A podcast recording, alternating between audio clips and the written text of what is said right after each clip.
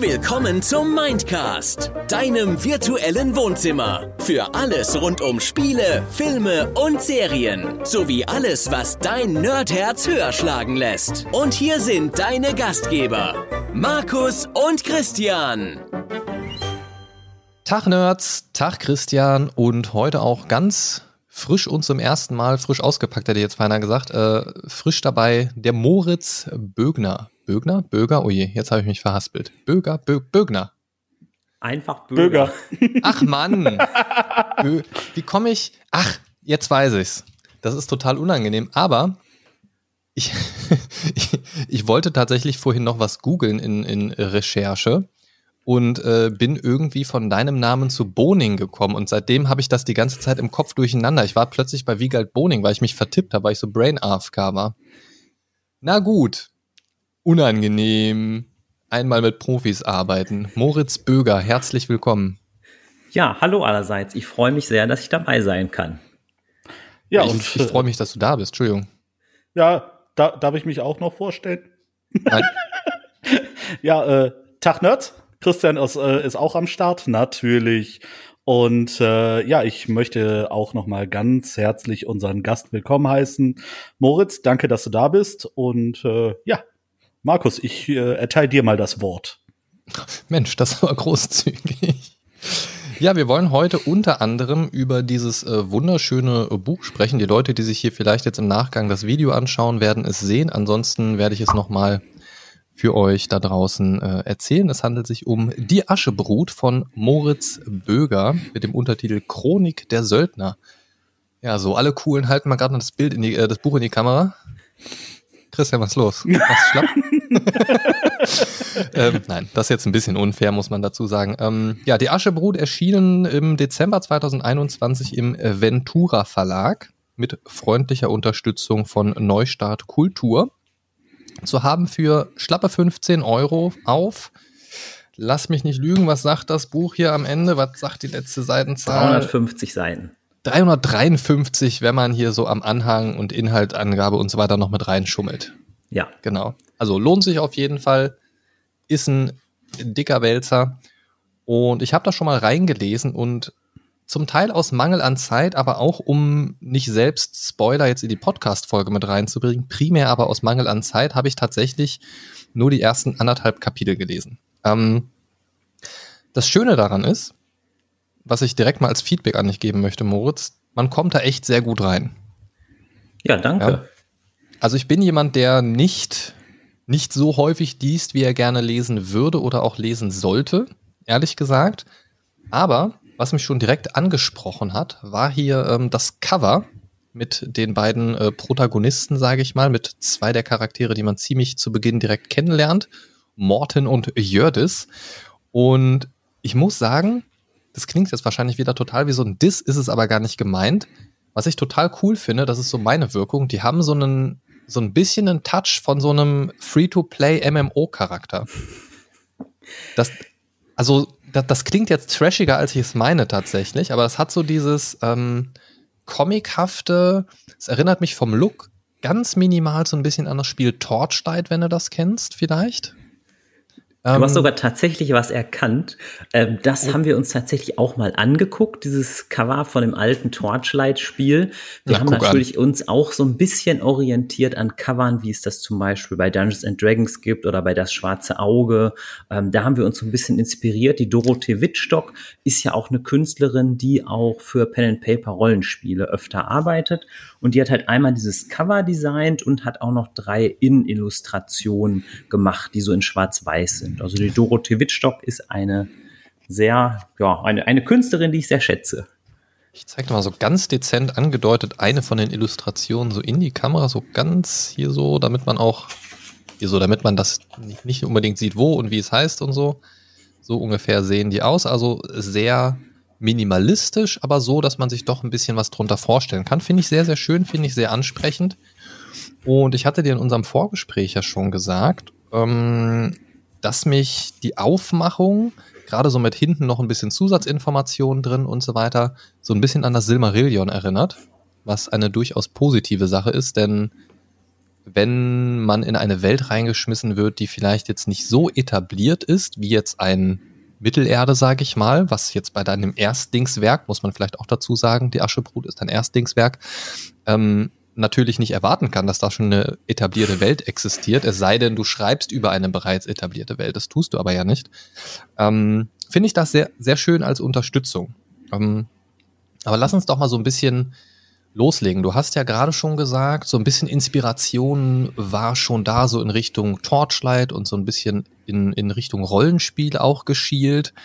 Ähm, magst du vielleicht erstmal ganz kurz sagen, damit man sich was drunter vorstellen kann, weil selbst auf dem Buch findet man findet man es ja nicht. In welchem Genre bewegt sich dieses Buch denn?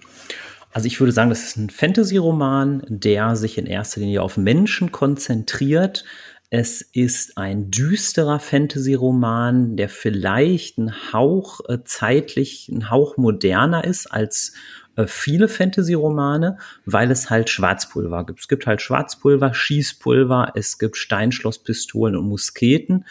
Ansonsten ist es ein Fantasy-Roman, würde ich sagen, wo es zwar Monster gibt, wo es auch, wo es auch, auch sage ich mal, übernatürliche Kräfte gibt.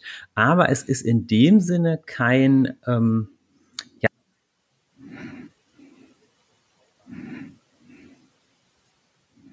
Mhm. Ja, da, da, ist, da ist der Moritz gerade mal kurz verschwunden. Ähm, ich nutze die Chance, dann einfach mal weiterzureden. Ich finde, es ist eine total spannende Sache, ähm, weil diese, diese Thematik mit dem äh, Schwarzpulver sehr früh schon erwähnt wird. Willkommen zurück. Da war er kurz weg. Ähm, ich habe gerade gesagt, die, diese Thematik mit dem Schwarzpulver, die taucht ja sehr früh schon auf im Buch und das gefiel mir tatsächlich ganz gut. Es hat mich so ein bisschen erinnert an Gothic 1, wo es dann ja auch um diese Bergbau- Geschichte ging, wo dann das Erz gefördert wird und man wird da in diese Kolonie reingeschmissen und kommt nicht raus. Und da ist ja auch dieser Konflikt um dieses eine Material, der so, also was so treibend ist und, und wo sich halt alles so ein bisschen drum dreht, wo so der Wert hintersteckt. Und das, das war so das Feeling, was ich am, am Einstieg von Aschebrot hatte.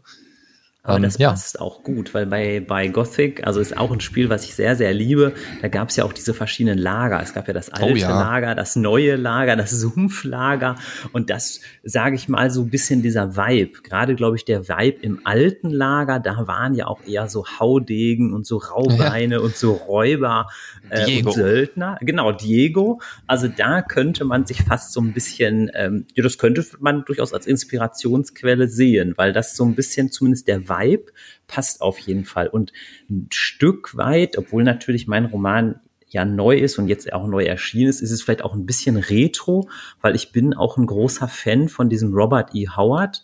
Das war mhm. ja einer fast der ersten Fantasy-Autoren, ähm, so in den 30er Jahren. Und ähm, bei dem gab es zum Beispiel auch. Oh ja. Und da ist er wieder weg. hm. Der Moritz hat keine Lust. Jetzt, jetzt wollte ich ihn gerade, wollte ich ihn gerade was fragen, da war er wieder weg. Jetzt kommt er wieder. Ja. Mache ich irgendwas falsch? Weiß nicht, wenn, wenn du auf das große X rechts oben klickst, dann ja. Nein, das, da steht, da stand halt immer ähm, ähm, irgendwie, sie sind rausgeflogen, neue laden. Also der Browser ist offen. Also ich habe hm. zum Beispiel auch hm. ähm, Google Docs offen oder äh, noch ein Fenster hier. Ja, ich mache einfach mal den Low Data Mode an für alle. Dann, äh, achso, dann geht das Video für alle aus. Ja, machen wir es mal wieder an. Naja, schauen wir mal.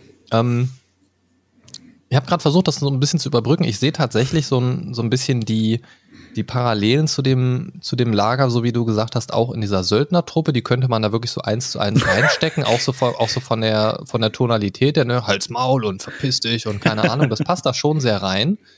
Und diese anderen Lager, wenn wir jetzt beim Gothic-Vergleich bleiben, da stelle ich mir so, ich bin wie gesagt noch nicht so weit im Buch, aber so stelle ich es mir vor, dass es vielleicht ein bisschen in die Richtung geht, könnten tatsächlich so die anderen Lager, die anderen Lande, die anderen Städte, die anderen Regionen so ein bisschen sein. So wurden sie anfangs ja schon ähm, auch beschrieben. Aber ich hätte eine ganz interessante Frage an jemanden, der jetzt selber sagt, ich bin jetzt Autor, ich habe etwas veröffentlicht, habe mich aber auch ganz klar hier und da mal inspiriert. du jetzt mhm. als Autor, wo für dich ganz persönlich, ähm, jetzt unabhängig von rechtlichen äh, Definitionen und so weiter, wo hört für dich Inspiration auf und wo würdest du sagen, nee, das ist eiskalt kopiert? Also was da vielleicht ein gutes Beispiel ist, ist der Vergleich von Warhammer und Warcraft. Äh, weil wenn man da mal schaut, ich glaube, als Warcraft 1 und Warcraft 2 rauskam, war das ja ja schon sehr, sehr, sehr nah an Warhammer dran. Und das findet man ja zum Beispiel auch, wenn man mal so online schaut, da findet man ja zig zig Dinge, wo man sagt, das haben die eigentlich, sag mal, die Orks mit grüner Haut, das haben die eins zu eins kopiert. Auch viele technische Sachen. Ich weiß nicht, wie ihr das seht, ob die da Warhammer kopiert haben, aber ja, ich bin jetzt nicht so nah bei, dran. Ich bin jetzt nicht so bei Warhammer äh, drin, aber spätestens bei den Space Marines, die siehst du jetzt ja nicht in, in Warcraft, ne? Aber die haben sie dann dafür in StarCraft drin. Genau, also bei Warhammer gibt es ja eigentlich diese beiden Welten, Warhammer Fantasy, also quasi Warcraft, ne, und ja. Warhammer 40.000, was ja dann StarCraft ist. Und sogar der Tychus, der sieht ja im Grunde auch aus wie ein Space Marine. Also das ist ja schon wirklich sehr, sehr, mhm. sehr nah dran. Wie siehst du das mit Namen? Ich hatte bei beim Lesen bis jetzt so bei ein paar Namen hatte ich so ein bisschen auch beim Durchblättern, auch beim Klappentext und so weiter, hatte ich bei so einzelnen Namen direkt so irgendwelche Vibes, die mich an irgendwas anderes erinnert haben. Ich hatte im Kopf so ein bisschen eine Mischung aus The Witcher irgendwie, auch so ein bisschen durch den Look von äh, Morton, so mit den grauen Haaren und so ein bisschen ja. dieses gegerbte Gesicht. Der wird ja auch direkt so als alter Charakter vorgestellt, was auch eher ungewöhnlich ist. Ich hätte jetzt eher erwartet, so dass der Hauptcharakter eher so ein, so ein, so ein dynamischer Jungspund ist, der da so ins Abenteuer loszieht irgendwie. Das dem war nicht so. Ähm, wie ist das? Hast du dich bei einigen Namen so ein bisschen, bisschen bedient oder fandst du die einfach schön oder ist es einfach nur mein Kopf, der viel im Rollenspielbereich unterwegs ist, der da automatisch diese Connections macht? Also ich glaube, der Trick ist natürlich, dass man irgendwie Namen findet, wo man sagt, ach, das klingt plausibel, das kommt mir bekannt vor, was du mhm. ja auch mhm. gerade sagst, wo mhm. man aber jetzt nichts übernommen hat. Also bei mir ist es ja so, es ist ja eine skandinavische Welt ähm, das merkt hab, man. Und ich habe tatsächlich geguckt, was in, in, in, in Norwegen und Schweden und Finnland beliebte Kindernamen sind. Also jetzt heutzutage. Und da ist zum Beispiel Kjell, ist ja bei mir eine Hauptfigur, das ist ja der Anführer dieser kleinen Söldnertruppe. Das mhm. war, als ich angefangen habe mit dem Buch zu schreiben, ich glaube, es war 2017, äh, oder 2016, 2017 war das da ein ganz beliebter Name in, in Norwegen und Finnland, einfach für, für Kinder. Ne? Und da habe ich gedacht, ach, das klingt irgendwie gut. Ne? Und ähm, manche Namen, die sind mir einfach so durch Zufall begegnet. Zum Beispiel der Name Veit, das ist ja der Fälscher, der Heiler. Mhm. Den habe ich durch Zufall mal gesehen. Meine Frau, die hatte einen Krimi gelesen von Veit Etzold. Also das, ja, okay. und da habe ich einfach gedacht, ach, das, das passt doch eigentlich in den Roman wie die Faust aufs Auge. Mhm. Ja, das, das geht mir tatsächlich oft so bei Pen-and-Paper-Runden irgendwie, wenn ich so überlege, Namen für NPCs oder wenn man jetzt irgendwen irgendwo erwähnen muss oder so, dann habe ich das auch ganz oft, dass ich lange überlege, irgendwie erstmal so einen Platzhalternamen einsetze und dann läuft mir irgendein Name über den Weg und den finde ich viel besser, weil das einfach so vom Klang passt und weil der halt nicht so, und ich glaube, das kannst du dann sehr nachvollziehen aus der Perspektive, weil der nicht so aus Krampf erdacht ist, sondern weil er einfach kam und gepasst hat. Und ich habe versucht, eher kurze Namen zu finden. Auch das merkt ja, man. Es sind ja, weil, weil ich sag mal, das ist auch irgendwie so, wenn man jetzt irgendwie einen Roman liest und sagt, boah, ich weiß gar nicht, wie die alle so heißen, das ist irgendwie komisch. Also da habe ich mich immer bemüht und Tipp, das hatte mir mal ein Bekannter gegeben, dass man auch ähm, darauf achtet, dass die Hauptfiguren allen unterschiedlichen Anfangsbuchstaben haben. Äh, das klingt zwar jetzt im ersten Moment ein bisschen lustig, weil im realen Leben achtet da natürlich niemand drauf, auch beim Roman ist es Ja, da suchen wir uns schlecht. die Namen aber halt auch nicht aus, ne? Also zumindest genau. nicht unsere eigenen. So. Genau. Ja. Okay. Ähm, wenn wir die Inspiration ein bisschen auf die Spitze treiben, wenn ich jetzt sage, so zum Beispiel, ey, Schreiben total cool, die Aschebrut, die hat mich jetzt richtig motiviert, äh, jetzt will ich loslegen. Ähm, und ich würde zum Beispiel eindeutig, also Jetzt muss ich Kontext geben, weil ich habe im Vorgespräch gesagt, dass ich mich selber im Moment wieder ein bisschen verstärkt fürs Schreiben interessiere. Darauf will ich jetzt aber nicht hinaus. Das ist okay. jetzt nur ein Beispiel. Wenn ich jetzt so inspiriert von deinem Buch wäre und da ganz explizit Merkmale herausinspirieren würde, ähm, zum Beispiel eine einsame Insel, auf der Dinge passieren und wo ein Söldnertrupp, ähm, ne, also ich sag mal, wenn du jetzt und auch andere Leser deines Buches eindeutig erkennen würden, hä, das habe ich doch schon gelesen, würdest du dich, also du persönlich, Moritz Böger, guck mal, ich kann den Namen doch, ähm, würdest du dich da eher geschmeichelt fühlen oder wärst du total angepisst? Also ich glaube, ich würde mich erstmal eher geschmeichelt fühlen, solange es jetzt nicht das identische Buch ist. weil es äh, läuft. weil ich glaube schon, ähm, äh, mittlerweile, wenn man jetzt einen Film macht oder ein Buch schreibt, komplett etwas gänzlich Neues zu erdenken. Ne, das ist ja ohnehin unmöglich und ich glaube, es ist eher sinnig und zielführend, dass man, sage ich mal, kunstvoll neu und rekombiniert und äh, wenn du ein Buch schreibst und dann kommt da als Easter Egg vielleicht eine Vulkaninsel vor, dann würde ich mir eher, ich mich eher geschmeichelt fühlen. Ja. Also das, das ist tatsächlich so, ich, ich mag so Anlehnungen, Easter Eggs und so weiter total gerne, um nochmal zu äh, World of Warcraft zum Beispiel zurückzukommen. Das ist ja auch mittlerweile eine so riesige Welt seit vielen, vielen Jahren, ähm, in die der eine mehr und der andere weniger versunken ist. Ähm, aber da gibt's von Anfang an so unfassbar viele und auch teilweise so lustige oder verquere Easter Eggs. Ich weiß noch, ziemlich am Anfang der WoW-Zeit ähm, und auch der, des, des Level-Progresses, sage ich mal, bist du dann irgendwann mehr oder weniger im Brachland unterwegs, so heißt das Gebiet. Und da gibt's ein bisschen an der Küste, so ein bisschen fernab, gibt so eine kleine Insel oder so ein paar kleine Inseln.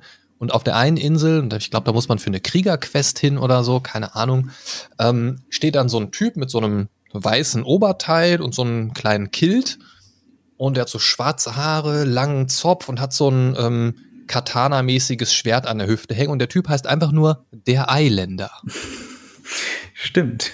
Es steht auch irgendwo He-Man rum bei WoW. Ja, da steht so viel rum, ne? Und, und das finde ich einfach großartig und, und ich liebe es auch im Pen-and-Paper-Rollenspiel dann zum Beispiel mal in irgendeinem Abenteuer ähm, Charaktere aus alten Abenteuern irgendwie zu erwähnen. Oder das meistens spiele ich ja mit, mit mehr oder weniger denselben Leuten, Christian zum Beispiel ähm, und wenn man dann irgendwann in einer neuen Runde, in einem neuen Abenteuer, vielleicht auch in einem ganz anderen System irgendwie so einen, so einen kleinen Seitenhieb in alte Abenteuer irgendwie kriegt und sei es nur als Erwähnung in einem Buch, das man irgendwo findet oder so, das finde ich einfach ultimativ spannend und spaßig. Ähm, aber wie du schon gesagt hast, also klauen sollte man natürlich nicht, das äh, macht man auch nicht. Aber ich glaube so, wenn es so ein bisschen romantisiertes Anschmeicheln ist, dann, dann äh, sollte das, glaube ich, okay sein. So, ich muss mir ja kurz Notiz machen. Vulkaninsel ist okay. Okay, so, jetzt kann es weitergehen. Sehr gut. Ja. Ja gut, äh, dann würde ich jetzt einfach mal gerade übernehmen, weil ähm, bevor das Buch wirklich existiert, steht ja am Anfang eine Idee. Ähm, kannst du uns vielleicht einfach mal so ein bisschen erzählen, wie kamst du eigentlich äh, auf die Idee zu dem Buch? Ja, ähm, ich bin ja ziemlich lange schon auch aktiv so im Bereich Pen and Paper Rollenspiele und da gehört es natürlich dazu, dass man irgendwie Geschichten erzählt, sich Geschichten zusammenspinnt. Und ich habe auch schon mal, als ich so 17 oder 18 war, mal versucht, so Romananfänge zu schreiben, aber da kam ich also nie wirklich weiter als, vielleicht weiter als acht Seiten oder neun Seiten. Und irgendwann habe ich gedacht, da war ich so ähm, ja Mitte 30, da habe ich irgendwann gedacht, boah, wenn du das nicht schaffst, einen Roman jetzt zu schreiben, dann schaffst du es wahrscheinlich nie. Ja, und dann habe ich einfach mehr oder weniger ähm, ja erstmal versucht zu konzipieren, was wäre denn eigentlich cool bei einem Roman, was fände ich so interessant. Und da habe ich so ein bisschen so Dinge auch genutzt, gerade im Pen and Paper gilt, oder auch bei Computerspielen, da gilt ja oft die Rule of Cool. Und oh, da habe ja. ich, und da habe ich schon mal erstmal einfach gedacht, einfach so eine Vulkaninsel, die ist ja per se eigentlich schon mal halbwegs interessant. Und ähm, ja, und da habe ich dann so los überlegt, habe überlegt, ah, was könnte denn da sein? Dann habe ich schon recht schnell irgendwie gedacht, ach, vielleicht eine Geisterstadt oder wie so eine ausgestorbene Stadt. Dann habe ich auch schnell gedacht, so ein bisschen ein Kloster vielleicht, weil ich bin auch ein ganz großer Fan von dem Film äh, Der Name der Rose ist auch einer so meiner Lieblingsfilme. Und ähm, ja, und dann, ja, dann hatte ich so ein bisschen, wie soll man das ausdrücken? Ich hatte zwar Figuren, aber ich hatte noch nicht wirklich so einen Plot. Und der ist mir halt dann wirklich so, ja, mehr so zugefallen, mehr so eingefallen, weil ich finde, das ist immer das Schwierigste bei einem Roman oder bei einem Konzept, die Agenda eigentlich, ich sage mal in Anführungsstrichen, der Bösen. Das finde ich ist fast das Schwierigste, weil die müssen es ja selber als plausibel und in Ansätzen eigentlich als gut selbst wahrnehmen. Ja, da gibt's ja viele billige Tricks, sage ich mal. Ne? Ich, ich finde es immer total spannend, wenn man die Agenda der Bösen, wie du es genannt hast, zumindest aus deren Perspektive irgendwie nachvollziehen kann. Na, ich, mag, ich mag das auch total gerne in, habe ich mich mit Christian schon sehr oft drüber unterhalten, wenn in, wenn in Filmen oder Serien ähm, man zwar irgendwelche Arschlochcharaktere dabei hat oder auch einfach böse oder Big Evil Bad Guys irgendwie aber aus deren Perspektive das halt irgendwie Sinn macht und der nicht einfach nur irgendwas Böses macht, weil er ist der Böse, wahllos auf einen Mordzug geht und komplett alles platt macht. Gut, kann je nach Film auch Sinn machen, er ist einfach ein Wahnsinniger. Aber ich mag das gerade in einer Serie, wenn man auch die böse Partei irgendwie nachvollziehen kann, wenn man aus ihrer Perspektive heraus mit ihnen sympathisieren kann. Nicht unbedingt, wenn man dem Protagonisten folgt, dann sagt man natürlich, boah, nee, geh weg, ey, lass ihn in Ruhe irgendwie, das ist jetzt hier unser Moment irgendwie. Aber man trotzdem versteht, ah ja, okay. Also eines meiner Beispiele ist zum Beispiel äh, die Serie Dark, die ich abs absolut liebe. Ähm, eines der besten Produktionen aller Zeiten, meiner Meinung nach. Gibt's auch genug auf dem Blog und im Podcast zu. Weil das ist vollgeschissen mit Personen, also es sind ja im Prinzip drei, vier Familien, Personenkreise im weitesten Sinne, die ja dann nicht nur einmal existieren, sondern ohne zu viel zu spoilern, auch in verschiedenen Zeiten man sie kennenlernt, als Kinder, dann, ne, und als ältere Version und pipapo, das, das multipliziert das Ganze ja einfach nochmal, dieses Ensemble. Und ich finde, man kann mit jedem einzelnen dieser Charaktere sympathisieren. Man muss sie nicht unbedingt mögen, aber man versteht zumindest ihre Beweggründe. Genau. Und Außer bei Jonas Mutter, die ist einfach ein Ich wollte gerade sagen. Jonas die Mutter mag, bildet die Ausnahme. Die mag niemand. Die, aber, aber auch die hat ja ein wichtiges Element. Also, ne, also das, das meine ich so. Von daher verstehe ich genau, was du meinst. Und ich fand deinen Pen-and-Paper-Bezug gerade so interessant, weil ich habe natürlich so ein bisschen deine Social-Media-Profile gestalkt und habe natürlich auch gesehen, dass du da so ein bisschen Pen-and-Paper-mäßig aktiv bist. Hab deine äh, nett bemalten Figürchen gesehen. Herzlichen Glückwunsch dazu. Ähm, und das, ich, ich finde es total interessant, dass man, also mir fällt das zum Beispiel viel einfacher, mir eine Geschichte oder mir so, so einen Rahmenplot für Pen and Paper zu überlegen, als wenn ich mich jetzt hinsetzen würde und ein Buch schreiben würde, was ich jetzt im Moment gerade wieder merke. Ich habe ja schon gesagt, ich versuche mich da im Moment gerade wieder so ein bisschen reinzufühlen in das selber Schreiben. Und dann sitze ich da und denke mir so, ja, shit, wie machst du denn das jetzt? Und dann bereite ich ein Pen-and-Paper-Abenteuer vor und das läuft.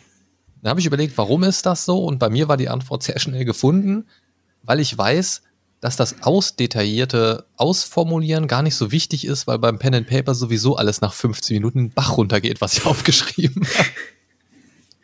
ist halt so. Ja, das sind die Erfahrungen eines äh, Meisters. Ne? Ja, an dieser Stelle erwähnt ich Spiele mit Christian, danke. Ach komm, komm, ich, ich bin auch recht harmlos. Ja, das stimmt, das stimmt.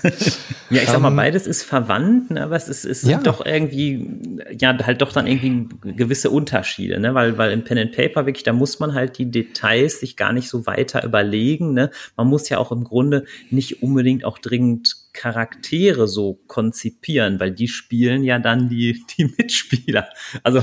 Ja, ja, also es gibt ja auch so Konzepte, dass auch Spieler teilweise ähm, so Standard-NPCs mit übernehmen, ne? Dass zum Beispiel, keine Ahnung, wenn Christian jetzt in die Bar geht, dass meine Frau, die mit am Tisch sitzt, äh, die Barkeeperin einfach darstellt irgendwie und man selbst als Spieler dann nur dann reingrätscht, wenn irgendwas essentiell Wichtiges ist oder das halt einfach geschickt an eine andere Stelle positioniert oder so.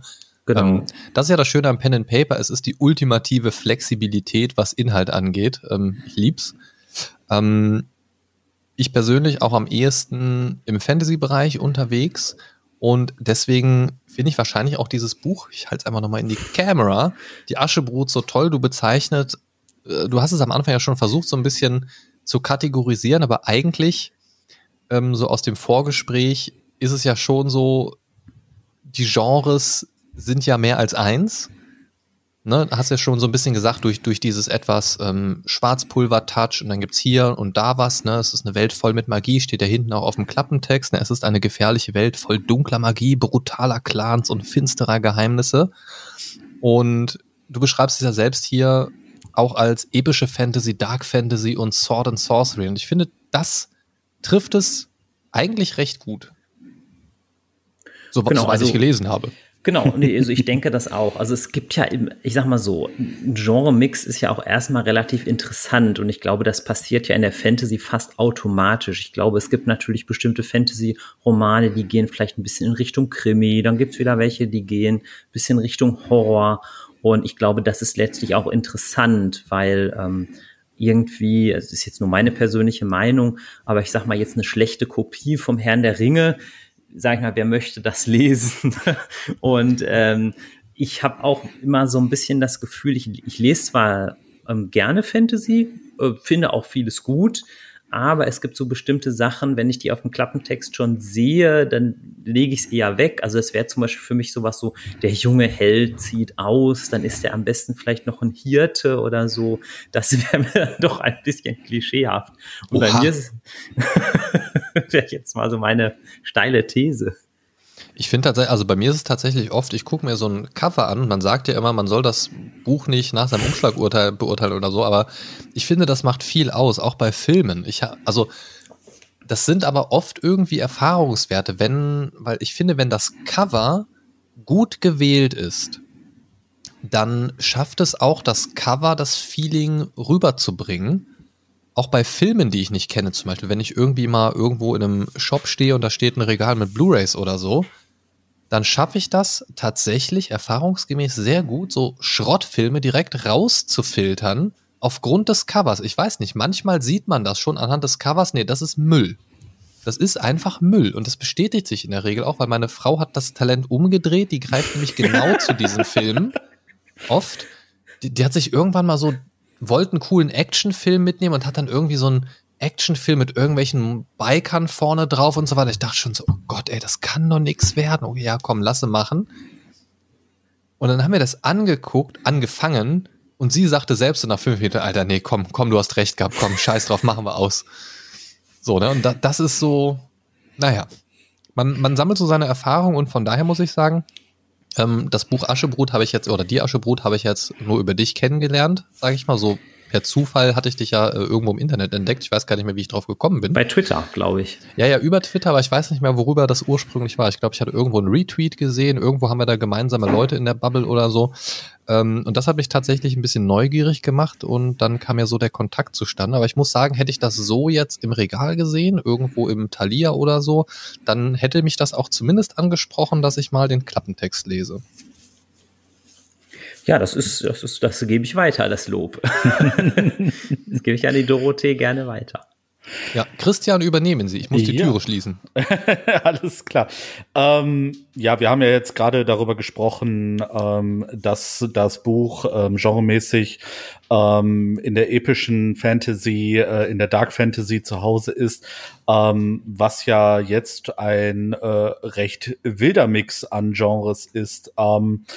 Wie, wie kam es dazu, dass du äh, dich nicht auf ein Genre äh, versteift hast, sondern äh, sagst wirklich, ähm, ich möchte einfach äh, so ein bisschen mich nicht festlegen, sondern ähm, ich möchte mehrere äh, Genres äh, bedienen.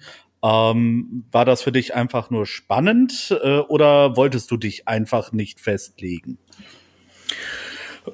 Ich würde es jetzt mal im Positiven ausdrücken. Ich glaube, als ich angefangen habe zu schreiben, habe ich gar nicht so detailliert an die Genres gedacht. Also ich habe erstmal gedacht, ich möchte einen spannenden Fantasy-Roman schreiben. Ich möchte einen Fantasy-Roman schreiben, der vielleicht auch für Menschen interessant ist, die gerne Thriller lesen oder auch für Menschen interessant ist, die gerne ähm, Krimis lesen, weil mir wurde jetzt zumindest schon von mehreren LeserInnen auch mal zurückgespiegelt, dass der Anfang ähm, auch ein bisschen was von einem Krimi hat, weil man direkt, das kann ich auch ohne Spoiler sagen, direkt auf den ersten beiden Seiten wird zum Beispiel eine Leiche gefunden. Na toll. was ja doch schon äh, et etwas an so ein Krimi erinnert. Und ich glaube, ähm, da wollte ich mich jetzt einfach nicht eingrenzen lassen. Und ich glaube, äh, das steht ja durchaus in einer ganz guten ähm, Tradition, weil ich persönlich, auch das ist jetzt erstmal nur meine persönliche Meinung, ähm, finde eigentlich auch Fantasy interessanter, die sich erstmal auf Menschen konzentriert, äh, reale Menschen oder realistische Menschen. Ähm, es gibt natürlich auch durchaus ja Fantasy mit mit Kobolden, Goblins, Gnollen, Orks, Trollen und was mir da alles noch einfällt. Aber mir ist das dann manchmal auch ein bisschen too much. Also wenn es spannend bleibt, finde ich es gut. Aber wenn man jetzt einfach nur die Völker da einbaut, um der verschiedenen Völker willen, dann wäre es mir ein bisschen zu lahm. Es ist ja, glaube ich, oft auch eine Frage der Größe der Welt und in, in welchem Kontext man sich in dieser Welt bewegt. Wenn ich jetzt zum Beispiel an äh, The Witcher denke, sei es jetzt Serie, Buchvorlage oder Spiel, dann ist es ja so, dass es Kreaturen gibt, die in unterschiedlichen Bereichen leben. Oder im, im klassischen Fantasy-Bereich ist das ja in der Regel so, dass viele Kreaturen so, sage ich mal, ihr Habitat haben, in dem sie sich rumtreiben. Keine Ahnung, äh, Oger sind in den Bergen unterwegs, die Gnolle im Wald oder wie auch immer. Und solange man das, finde ich, lebendig genug, aber auch ähm, ja, echt genug oder realistisch genug ist, ist jetzt schwierig, aber solange man ich weiß, das, was du meinst. solange man das ähm, nachempfinden kann, solange sich das irgendwie richtig anfühlt, ist es okay. Wenn ich dann aber bei einer Reise durch einen Wald 15 verschiedene Kreaturen habe, einfach nur, weil ich die cool designt habe und die einfach nice finde, dann ist es schwierig. Dann schreib doch die Story bitte so, dass der einfach die später kennenlernt oder dass er vielleicht eine Leiche von einer Kreatur nur da gefunden hat. Also das, man kann sie ja schon mal reinbringen, aber es muss ja nicht alles so wie aus so einem Eimer reingeschüttet werden. So, ne? Wenn Spiele das machen, bin ich auch schnell raus, muss ich sagen. Das denke ich auch. Ich denke mal so im, im, Pen and Paper macht das ja vielleicht auch Sinn, ne? Oder auch gerade bei so Tabletop-Spielen wie Warhammer, dass da jeder vielleicht so ein Volk hat, was ihm gut gefällt. Aber ich denke, im, im Roman oder im Film sollte man sich, glaube ich, eher auf eine gute Story äh, äh, konzentrieren und nicht auf Teufel komm raus möglichst viele Fantasy-Wesen einbauen. Ja, und wenn, dann muss es halt irgendwie so ein bisschen nachvollziehbar sein. Also wenn zum Beispiel eine verschiedene, ich bin übrigens sehr gespannt auf den äh, neuen kommenden Dungeons and Dragons Film. Das äh, wird eine spannende Sache, denke ich. Ähm, sehr spannend. Eulenbär, beziehungsweise Druide. Ähm, es also es, es muss halt irgendwie passen und wenn ich zum Beispiel in vielen Filmen oder in, in vielen Fantasy-Werken sehe, dass da Rassen zusammengeschmissen werden, das klingt jetzt sehr rassistisch irgendwie, wenn ich das sage, aber dann, dann passt es für mich oft gar nicht, dass die so zusammengemischt werden, einfach weil sie sich viel zu gut verstehen, weil viel zu wenig ähm, zwischenmenschliche Konflikte dadurch entstehen, weil ich denke mir, bei einer komplett anderen Rasse, bei einem ganz, ganz anderen Volk, sei es jetzt, wenn man in Richtung Dungeons and Dragons guckt, einen Halbling und einen Tiefling als Beispiel, komplett unterschiedlich. Von Körpergröße, ähm, körperlichen Features und anderen Dingen, ähm, die im weitesten Sinne einfach standardmäßig 0815 miteinander klarkommen. Und ich finde, so im Alltag, so bei, bei normalen Dingen kann das vielleicht so sein, wenn man sich zusammen in einer Taverne trifft und ein Bier trinkt und so weiter, dann hat man so das gemeinsame Interesse. Aber spätestens, wenn sehr spezifische Situationen auftreten, und das merkt man so in Filmen, Serien und Spielen viel zu wenig, meiner Meinung nach, dann gibt es da viel zu wenig Konflikte. Und das, also so vom eigenen Standpunkt her, für unsere Rasse, für unser Volk, ist das und das ganz besonders wichtig. Das ist ein Wert, der ganz besonders hoch steht. Das ist ein Wert, der für uns vielleicht gar nicht wichtig ist. Und das kommt ganz selten rüber. Und ich glaube, da tust du dir auch so als Autor einfach so aus der schreibenden Sicht wirklich einen Gefallen, wenn du sagst, ich konzentriere mich jetzt einfach auf Menschen, da habe ich eine Vorstellung von ähm, und das kann ich auch dementsprechend rüberbringen. Ne, sei es jetzt vom eigenen Geschmack her oder weil es dir einfach auch hilft, die Welt anschaulich darzustellen.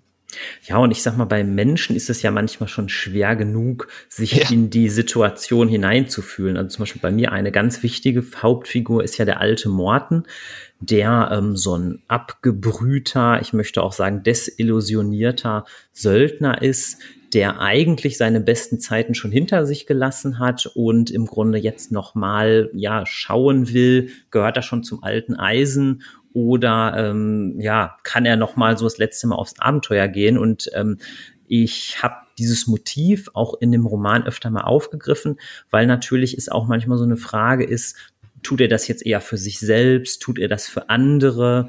Ähm, und das ist ja durchaus was, was es ja auch in der realen Welt gibt. Ich sag mal, äh, vielleicht auch Menschen, die irgend, irgendwann schon etwas älter sind und sagen, ich will jetzt aber nochmal Bungee Jumping oder ich will jetzt nochmal Fallschirmspringen machen. Das ist ja ein ganz ähnliches reales Phänomen. Und das fand ich persönlich einfach interessanter. Und wenn dieser Schlenker erlaubt ist, ich mag natürlich auch so abgewrackte Charaktere, sei es jetzt zum Beispiel im Western, zum Beispiel oft hat ja Clint Eastwood auch solche alten Westernhelden gespielt oder auch zum Beispiel der Danny Glover spielt hier ein Lethal Weapon, auch diesen, der immer sagt, äh, ich bin zu alt für den Scheiß.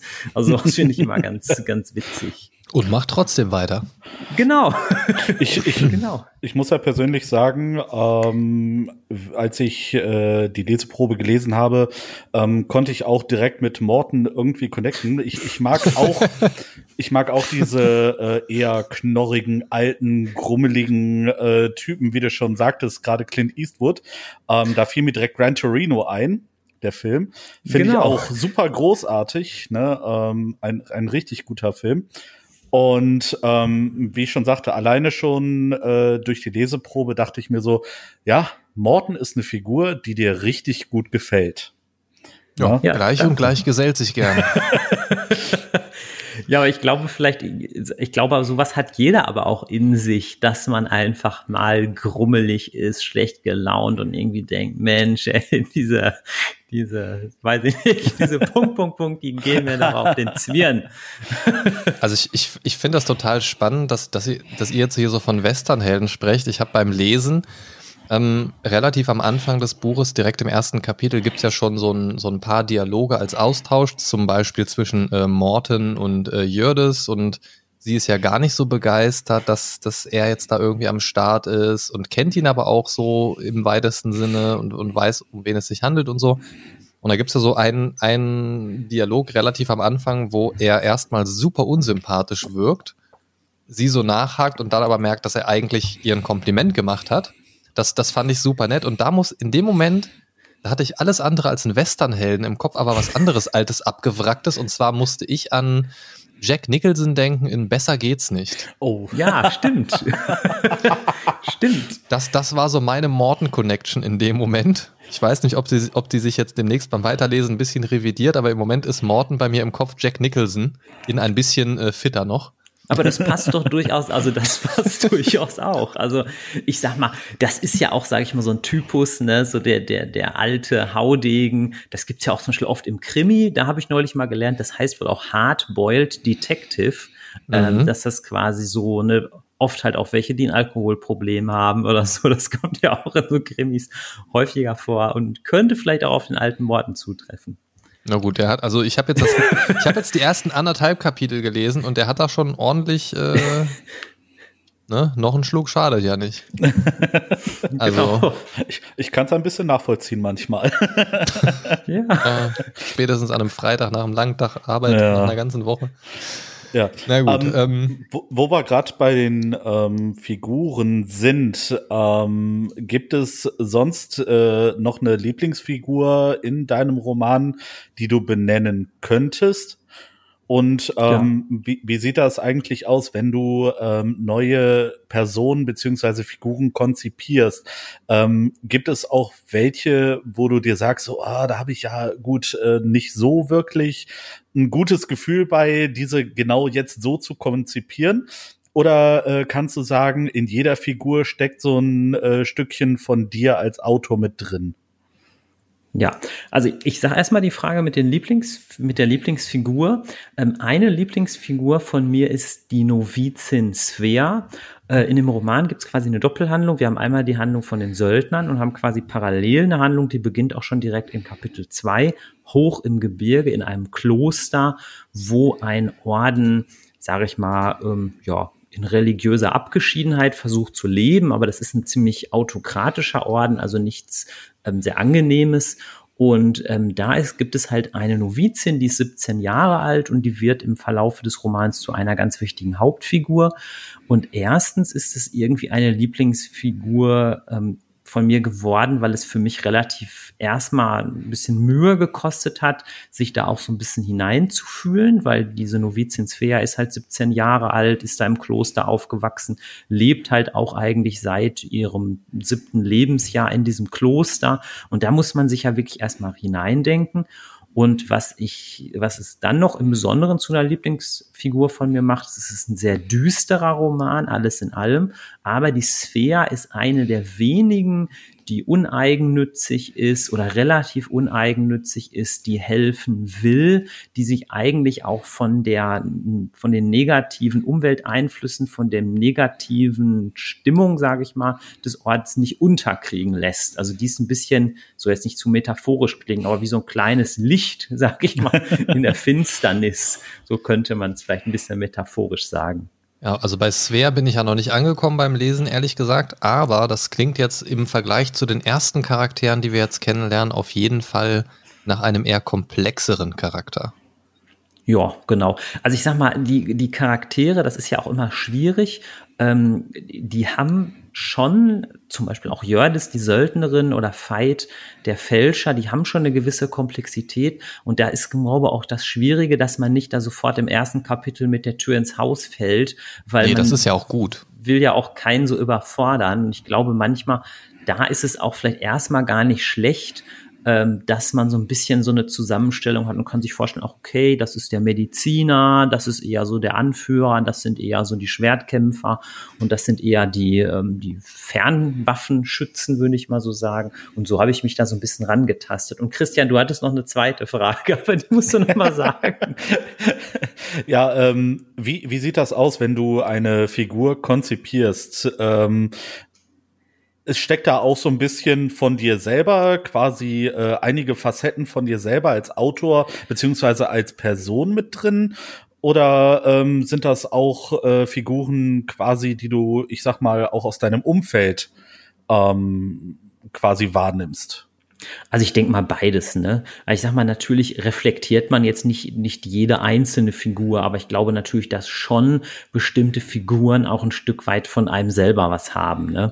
Also ähm, beim Morten habe ich es gerade ja schon so ein bisschen erklärt, ne? auch jeder Mensch, das ist ja, glaube ich, auch natürlich, hat mal düstere Stimmung, hat mal schlechte Laune, hat auch vielleicht mal, sage ich mal, depressive Stimmungen ähm, und ähm, Gleichzeitig zum Beispiel bei dem Kjell, das wird erst später im, im Roman äh, deutlich. Der Kjell ist ja der. nein, das ist schnell, wirklich, schnell Ohren zu halten. Nein, das ist kein großer Spoiler, aber ähm, äh, der Kjell lebt ja in einer Struktur, das, ich versuche es wirklich ohne Spoiler zu sagen, einer Struktur der Clans. Es gibt mhm. ja in dieser Welt 47 namhafte Clans und er ist ja quasi bei seinem Clan, dem Blutzopf-Clan, der, auf den alle setzen. Also er ist quasi so der wichtigste Spross äh, dieses Hauses, dieser Familie und das ist natürlich ein gewaltiger Druck und ähm, das sage ich mal, wird auch so ein bisschen verarbeitet. Und ich glaube, das kennt auch jeder aus seinem Leben, dass man halt auch, dass oft auch Anforderungen an einen gestellt werden. Und man fragt sich, kann ich die Erwartungen erfüllen oder nicht? Nennt ne? sich Arbeitsvertrag. Ja, genau. So könnte man es sagen. Ne? Will ich die noch erfüllen? Was passiert, wenn ich es nicht tue? Genau, genau. Und das ist natürlich auch sowas, ne? Das, und, und ich sag mal, das sind natürlich auch Sachen, die man selber erfahren hat, aber manchmal ist es natürlich auch Sachen, ähm, wo man sich natürlich auch erstmal so ein bisschen reinlesen muss, weil ich sag mal, wie jetzt das Leben vielleicht in einem Kloster wäre, das kann ich mir ja natürlich nur vorstellen. Das kann ich ja nicht aus meiner eigenen Erfahrung, behaupte ich jetzt mal, nicht wirklich ableiten. Finde jetzt aber schon ein bisschen schwach, dass du da nicht so äh, Christian Bale Method Acting mäßig rangegangen bist und ein halbes Jahr im Kloster warst. Das ja. finde ich schon ein bisschen schwach jetzt. Da muss ich mich entschuldigen. Aber vielleicht, zumindest. Vielleicht fürs zweite Buch dann. Äh, vielleicht. Aber ich glaube, überleg dir gut, worüber du schreibst. aber ich glaube, das ist auch was, was, all, was, wenn man jetzt was schreibt, auch manchmal auch spannend ist, dass man auch einfach mal ja. so ein bisschen recherchieren kann. Wie war so ein Tagesablauf in so einem mittelalterlichen Kloster? Bei mir spielt ja auf der Insel auch Schwefel eine gewisse Rolle. Da habe ich mal so ein bisschen recherchiert. Wieso war eigentlich Schwefel im Mittelalter überhaupt wichtig und so weiter und so fort. Und sowas macht auch erstmal eigentlich Spaß zu recherchieren gehört ja auch ein bisschen dann dazu, die etwas weiterführende Recherche, um gewisse Dinge, wenn du jetzt nicht in einer komplett frei erfundenen Welt mit komplett frei erfundenen Gegebenheiten agierst, ähm, wenn du jetzt einen Begriff wie Schwarzpulver und Schwefel in den Raum schmeißt, gibt es natürlich Leute und Leser und Leserinnen da draußen, die sagen, aha, damit kenne ich mich jetzt aber aus. So, dann schauen wir mal, was der Bürger da geschrieben hat. Und das natürlich dann gerne auch auseinanderpuzzeln von daher ist so ein gewisses Maß an Recherche natürlich auch im Fantasy-Bereich nicht verkehrt, wobei man am Ende des Tages natürlich sagen kann, okay, in meiner Welt ist das so. Ne, kennst du auch aus dem Pen and Paper, das ist immer schwierig, Dinge zu rechtfertigen, nur weil man mit bekannten ähm, Wörtern um sich wirft, kommen dann schnell andere, ja, andere Komponenten noch ins Spiel, die man dann auch noch rechtfertigen muss und das ist dann schwierig. Aber ich finde das, das gut, wenn man so ein bisschen recherchiert, du hast gerade gesagt, dann kann man endlich auch mal ein bisschen recherchieren. kann, kann, man ja, kann man ja eigentlich immer, wenn man das möchte, aber warum sollte man sich jetzt hinsetzen und über Schwefel recherchieren? Ne? Ich meine, aber es sollte man, halt sollte man vielleicht direkt einfach mal so sagen, sollten wir vielleicht generell alle mal wieder tun, einfach uns ein bisschen mehr über Dinge informieren, über die wir nichts wissen. Genau, es ist natürlich manchmal auch eine Prokrastinationsfalle, dass man dann natürlich bei YouTube, also ich habe mir tatsächlich mal so angeguckt, ne, auf so ist, auf paar Inseln wird ja heutzutage immer noch Schwefel abgebaut, tatsächlich so von Hand. Da habe ich mir so ein YouTube-Video angeguckt, da habe ich aber irgendwann auch gemerkt, naja, es ist dann ja doch auch ein bisschen Vertrödelung von Zeit. Gibt aber auch jeden Scheiß auf YouTube, oder? Alles. Alles. Na gut, na gut. Ähm, ich habe jetzt gerade schon gesagt, ich habe ein bisschen schon reingelesen ins Buch, bin tatsächlich noch nicht so weit, aber bisher uh, positiv überrascht von dem Ganzen. Ähm, grad, also muss ich ja ganz ehrlich sagen, am Anfang weiß man natürlich nicht, was man sich da jetzt gekauft hat irgendwie und was einen so erwartet. Hätte jetzt ja auch voll der Rohrkrepierer sein können, ist es zum Glück nicht. Vielen Dank dafür schon mal. Ähm, es ist ja so, dass wir jetzt direkt im ersten Kapitel und du hast jetzt eben schon von ähm, Kiel erzählt und, und dieser, dieser Blick auf den eigenen ähm, Clan und so weiter und seinen, seinen Druck wird ja direkt im ersten Kapitel schon äh, mal erwähnt auf jeden Fall. Von daher kein Spoiler an der Stelle. ähm, wir lernen ja diese Truppe von acht Söldnern kennen und kurz davor ist erstmal so eine kleine Einführung in die Welt. Das fand ich total gut, weil gerade bei so einer, wie eben schon gesagt, nicht etablierten Welt war es für mich erstmal sehr hilfreich zu wissen, wo befinden wir uns da jetzt ungefähr. Also was kann ich mir da jetzt vorstellen? Wo, wo sind die? Das hat sich dann aber zum Glück auch relativ kurz gehalten, fand ich auch sehr angenehm. Und dann lernen wir, wie du eben auch schon erwähnt hast, direkt diese Söldnertruppe kennen, die dann da in so einen, ja, in so eine Art kleine investigative Mordgeschichte hineinstolpert, mehr oder weniger. Was mir daran sehr gut gefallen hat, ich weiß jetzt nicht, wie sich das so nach hinten raus entwickelt, aber ich denke mal, dass es in einem ähnlichen Stil bleiben wird. Brauchst jetzt aber auch gar nicht beantworten aus Spoilersicht, ähm, dass wir da direkt erstmal so auf eine Location beschränkt sind. Und dass ich, also ich zumindest hatte ich das als Leser nicht dieses Gefühl. Ich hatte nicht das Gefühl, jetzt kommt gleich ein Sprung zur Location so und so. Am Anfang fährt ja dieses Schiff weg. Ähm, ich hatte jetzt nicht das Gefühl beim Lesen, okay, jetzt weiß ich gleich, was auf dem Schiff los ist und wo die ankommen und keine Ahnung was. Also ich hatte vom Lesefluss her einfach das Gefühl, okay, wir bleiben jetzt hier auf dieser Insel. Und so hat sich das, soweit wie ich jetzt bin, auch bewahrheitet. Und das fand ich super angenehm, weil am Anfang wird man ja erstmal, auf gut Deutsch gesagt, zugeschissen mit acht Charakteren auf einen Haufen.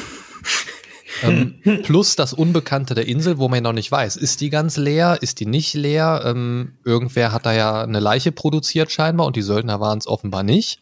Nein. Dann gibt es noch ein paar tote Tiere, die haben sich offensichtlich auch nicht gegenseitig getötet irgendwie. Nein. Also, ne, also es ist die Söldnerbande plus X. Und deswegen fand ich das gut, dass zumindest die Location sehr beschränkt war und dass du dir die Zeit genommen hast, die Charaktere zwar alle direkt schon im ersten Artikel zu äh, Kapitel zu beschreiben, soweit erstmal, dass man eine Grundvorstellung hat. Aber diese Grundvorstellung war für mich enorm wichtig. Mir hätte das überhaupt nicht geholfen, wenn man Jördis und Morten kennenlernt, aber die anderen so Namen sind, die mitlaufen. So der NPC im Dungeons and Dragons Abenteuer, der da ist, aber von dem eigentlich keiner weiß, warum. Na, und, und hervorzuheben sind daher, sage ich mal, äh, der Rottmeister, der Chef der äh, ganzen Truppe, der Kjell, ähm, der auch irgendwie sehr, sehr nett und ambivalent dargestellt wird. Das finde ich sehr, sehr angenehm. Also einmal so dieser harte Hund, die fiese Drecksau, die alle rumkommandiert, aber auf der anderen Seite so der, der gute Anführer, der auch Wert drauf legt, dass es der Truppe gut geht. Ähm, auch sehr unterschiedliche Charaktere, die doch aber irgendwie alle so in dieses Gothic äh, Räuberlager quasi reinfallen von der, vom Grundtypus her. Finde ich eine super angenehme Mischung und auch, dass man ähm, von dir so ein bisschen an die Hand gegeben bekommt. Der Morten ist der Erfahrene, der Jördis ist das, Kjell ist das, dann gibt's diesen angehenden Militärarzt, Militärarzt Veit.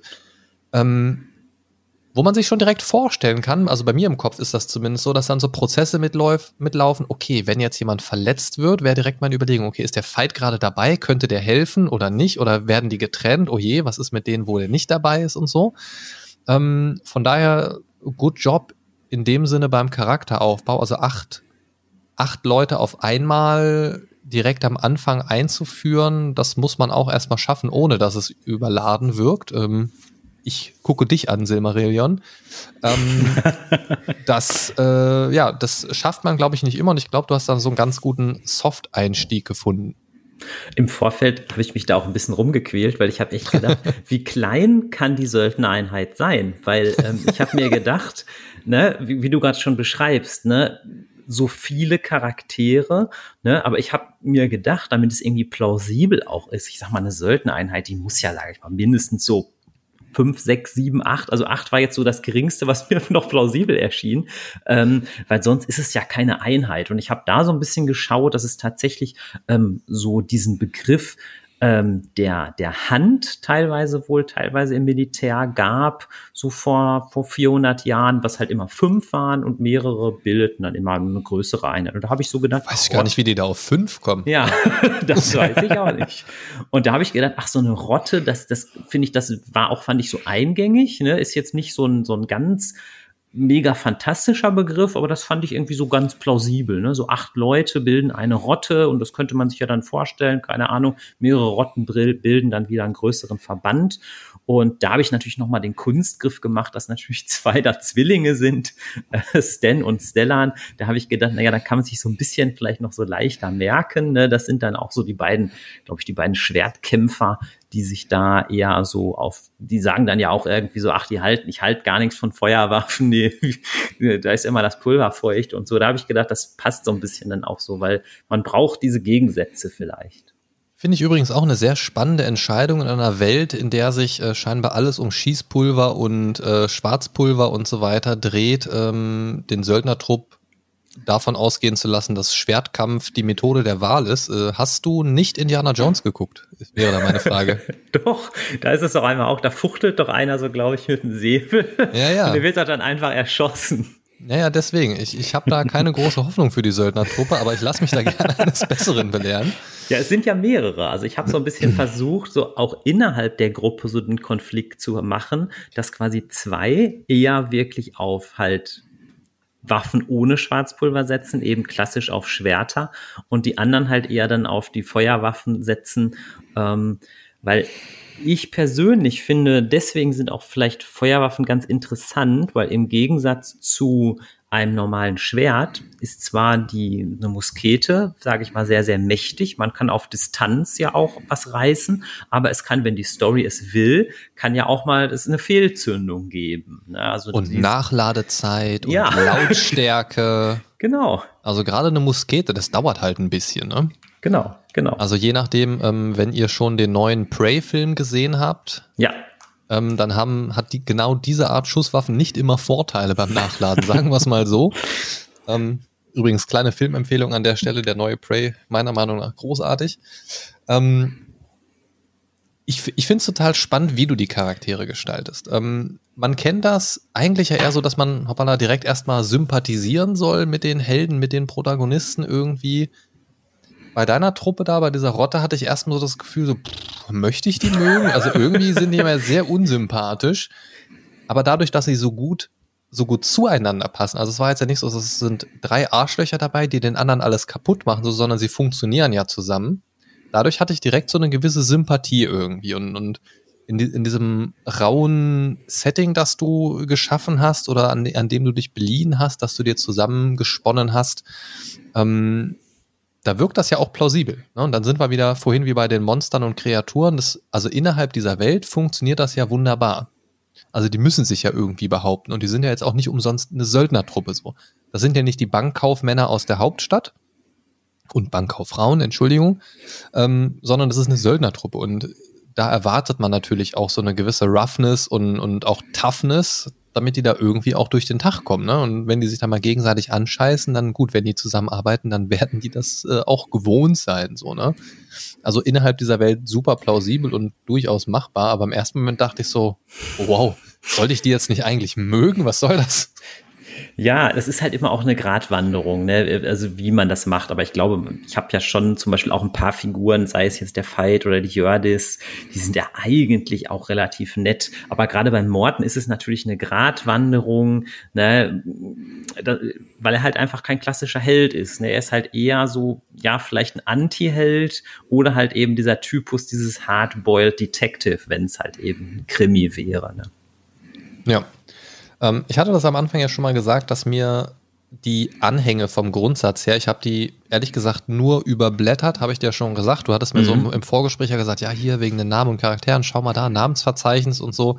Ich habe da nur ganz schnell durchgeblättert, weil ich das ähm, mir gar nicht so genau angucken wollte, weil ich auch das Inhaltsverzeichnis gesehen habe und ich finde Titelüberschriften genauso fies und schlimm, wie wenn am Anfang einer Serienfolge ähm, der Folgentitel eingeblendet wird, weil der oft sowas von spoilerbehaftet ist, dass das ganz, ganz schlimm ist. Ähm, deswegen habe ich das nur ganz kurz übersprungen, aber ich finde es schön, dass solche Anhänge drin sind und die werde ich mir zu gegebenen Zeitpunkt auch definitiv noch ganz in Ruhe anschauen und äh, zu Gemüte führen. Denn äh, das ist was, was mir auch bei dem Silmarillion sehr geholfen hat. Ohne das, ohne diese Anhänge wäre ich nicht durch das Silmarillion durchgekommen. Ähm, ohne dir jetzt zu nahe treten zu wollen, vermute ich jetzt einfach nicht, dass die Aschebrut so komplex und überladen ist wie das Silmarillion. Aber ich glaube, so Anhänge und, und kleine Zusatzdinge, selbst wenn sie nicht unbedingt für das erste, zweite, dritte Lesen oder so notwendig sind, um es zu verstehen, tun im Buch gut und die erinnern mich an eine Tugend, die längst verloren ist aus dem Bereich der Computerspiele, nämlich als es noch die guten alten äh, Kartonboxen gab, wo dann auch tatsächlich Dinge drin waren. So, also und, und nicht nur ein, ähm, so, so ein kleiner A5-Zettel, der dann das Handbuch mittlerweile ist, höchstens, oder ein kleiner Download-Code, der mit so einem Aufkleber in die leere CD-Hülle geklebt ist. Ähm, sondern ich erinnere mich so an Rollenspiele wie Ultima 9 Ascension zum Beispiel, wo eine Stoffkarte dabei war. Ne? Ganz Oder toll auch bei Warcraft 2. Da war auch so ein, äh, ja, richtig so ein Handbuch bei, wo sogar auch die verschiedenen Ork-Clans beschrieben wurden. Mhm, also zum mhm. Beispiel, das habe ich zum Beispiel mehrfach damals gelesen, ja. weil mir das einfach so gut gefallen hat. Oder auch generell, dass ein Handbuch dem Spieler ein bisschen was mit an die Hand gibt, und zwar mehr als die Steuerung und die Support-Hotline. Ich kann mich noch daran erinnern, ähm, wir haben jetzt hier, hier und da schon ein bisschen Spielebezüge gemacht. In Diablo 2 beim Handbuch wurde damals ähm, auf den Hardcore-Modus eingegangen, wo es im Prinzip so ist, wenn du, wenn dein Charakter stirbt, ist der halt weg und wird automatisch gelöscht. Pech gehabt. Ja, also spiel vorsichtig, dann kommst du auch bis zum Schluss. Und die entsprechende Passage im Diablo 2 Handbuch war, und das habe ich bis heute nicht vergessen, weil ich es einfach so witzig finde. Da ging es drum, um die Frage, ja, kann mein Charakter wiederhergestellt werden, wenn ich im Hardcore-Modus gestorben bin? Und in der Anleitung stand dann drin, äh, na, na, na, na, na, wir hören dich nicht oder irgendwie sowas. so, so nach Motto, ja, wir haben doch gesagt, was passiert, so, ne? Und das fand ich einfach super lustig und sowas müsste es viel mehr geben und heute, ja, geht das so ein bisschen verloren. Deswegen finde ich das schön, dass es das zumindest jetzt hier noch in diesem Buch so gibt und auch bestimmt in diversen anderen Werken, weil das einfach so ein Element ist, ähm, was für mich immer so ein bisschen die Bedeutung hat, ich als Entwickler, als Autor, als was auch immer, als derjenige, der dieses Werk produziert, möchte die Leute, die das konsumieren, auf welche Art und Weise, einfach noch mehr in diese Welt reinholen oder ich möchte mit den Leuten connecten, sei es jetzt durch so einen humoristischen Spruch, der bis heute bei mir hängen geblieben ist, wirklich. Ähm, oder ich möchte ihnen ermöglichen, diese Welt noch ein bisschen mehr zu visualisieren. Ich glaube, wenn wir alle drei jetzt die Vulkaninsel, um die es hier geht, zeichnen sollten, einfach nur ein Umriss, eine Größe, die wichtigsten Landmarks. Wir könnten alle das Buch von Anfang bis Ende gelesen haben und ich weiß, dass die hinten im Anhang drin ist. Ähm, aber würden wir das jetzt einfach nur vom Lesen her, ohne diese Karte, alle drei zeichnen, es wären komplett fucking unterschiedliche Vulkaninseln. Und deswegen finde ich das schön, hinten die Option zu haben, mir, ich sag mal, deine Vorstellung von der Insel anzuschauen. Ob ich die dann für meinen Kopf so übernehme, das ist wieder was anderes. Ähm, aber ich habe dann eine Idee, wie du sie dir vorgestellt hast. Ja, ich habe wahrscheinlich auch irgendwie so ein Fable dafür. Also wenn zum Beispiel ich selber Romane lese, gucke ich immer sofort, sind da Karten drin? Was ist auf den Karten drauf? Sind da vielleicht schon Wege, wo die langlaufen? Oder ja, früher, früher bei das schwarze Auge, da war doch in der Mitte von den Heften immer der Plan des Schicksals. Das hat mir auch immer so gut gefallen. Da waren immer so schöne Karten bei. Ja, Kartenmaterial generell finde ich ist immer eine schöne Sache. Ist auch eine Heidenarbeit, das ansprechend zu gestalten, aber grundsätzlich ist es eine, ist es einfach eine unfassbar gute Idee. Ähm, weil es gibt einfach so ein bisschen, ja, ein bisschen Futter für zwischendurch. Und das, das finde ich einfach, ist eine ganz angenehme Sache. Ähm, wenn wir jetzt aber mal so ein bisschen ähm, auf die Kernelemente des Buches und des Autorendaseins wieder zurückkommen. Ich habe jetzt mehrfach erwähnt, dass ich schon irgendwie ein bisschen Bock habe, selber zu schreiben. Deswegen stelle ich heute auch ein paar Fragen in die Richtung. Jo. Ähm, du hast ja schon gesagt, ähm, beziehungsweise ich eingangs und du im Vorgespräch zu mir, der Ventura Verlag, habe ich vorher tatsächlich auch noch nie gehört, ist so ein Kleinstverlag, das heißt so ein bisschen für Indie-Projekte und auch noch ähm, frische Autoren, also ein Steven Spielberg werdet ihr da nicht finden, ähm, den Stefan Spielberg, ähm, aber dafür einen Moritz Böger. Und wie war das für dich? Ist das also ich stelle mir da grundsätzlich immer so die Entscheidung, gerade für so ein erstes Buch und da erstmal so ein bisschen Autorenluft zu schnuppern, sage ich mal. Was war deine Intention, als du gesagt hast, so ich suche mir jetzt einen Verlag und war vielleicht irgendwann auch Self-Publishing irgendwann eine Option für dich, gegen die du dich dann entschieden hast? Ähm, erzähl mal ein bisschen. Also Self-Publishing war für mich jetzt persönlich erstmal Plan B. Also ich, ich kenne ja auch viele, die das sehr gerne machen, Self-Publishing. Ähm, da sage ich aber dazu, da muss man auch irgendwie Layouten können, muss Cover designen können und so. Und das ist nicht, glaube ich, unbedingt so mein Talent.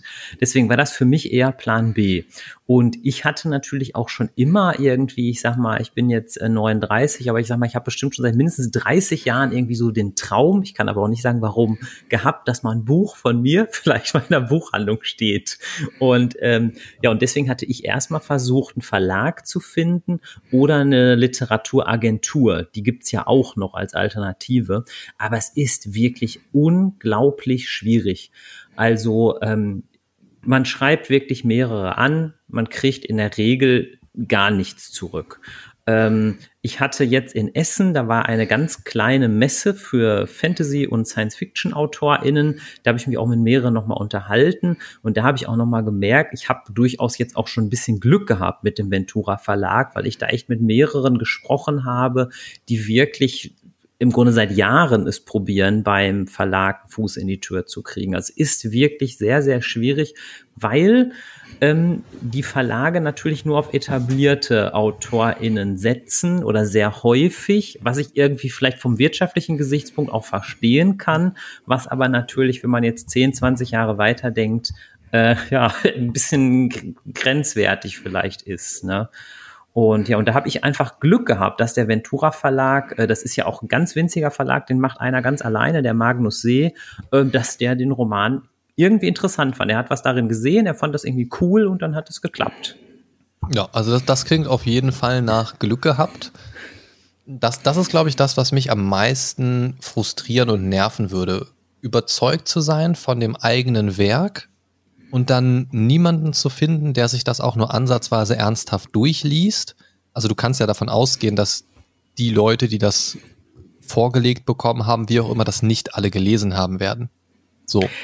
Ne? Und, und das ist so, es hat halt so ein bisschen so dieses Bewerbungsfeeling, wenn deine Bewerbung direkt im Müll landet, weil die Bewerbungsmappe nicht schwarz und neutral ist, sondern vielleicht in einem dunklen Blau gehalten war, weil das einfach jetzt gerade nicht dahin gepasst hat irgendwie.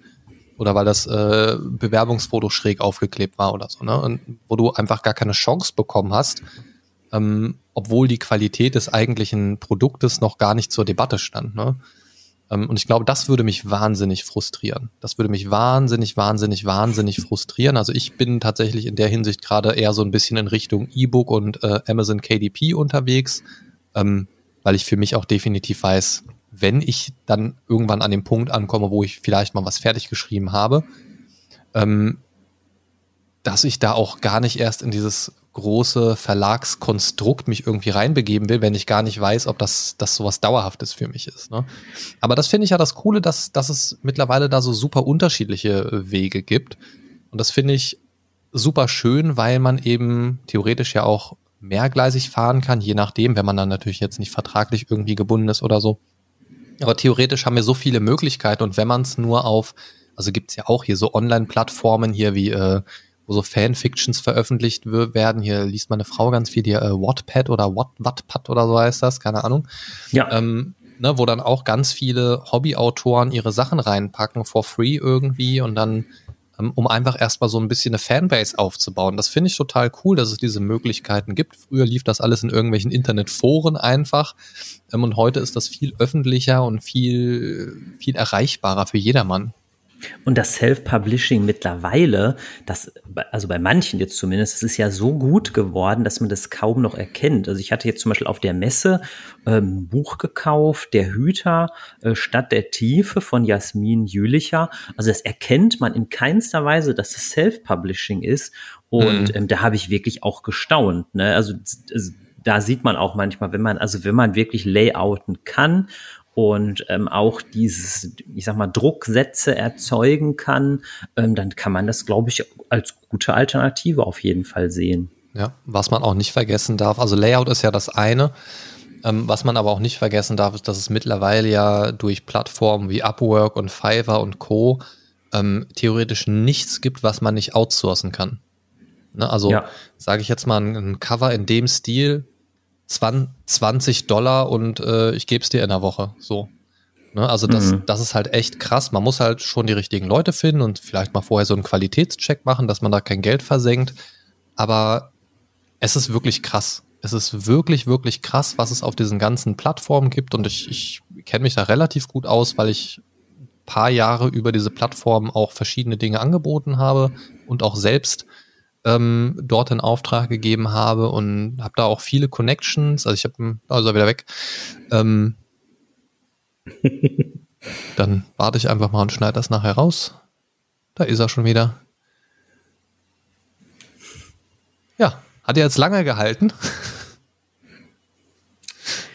ähm, habe gerade ja. gesagt einfach nur, dass, dass es, dass es ähm, spannend ist, was es auf diesen äh, Freelancing-Plattformen alles so gibt und das auch selbst vielfältig genutzt habe und das ist einfach total cool, wenn man da einige Connections ähm, schon gemacht hat. Also ich habe zum Beispiel ein paar Jahre lang, mache ich auch jetzt noch parallel so Voice-Over-Geschichten angeboten für diverse Sachen, für Firmen und so weiter. Aber darüber lernt man dann eben auch andere Leute kennen, die dann wieder irgendwann Anspruch von den eigenen Voice-Over-Diensten machen ich greife dann aber auf deren Expertise zurück für zum Beispiel eine Grafik oder irgendwie ein Instrumental einspielen oder irgendwie sowas in die Richtung. Und das ist super krass.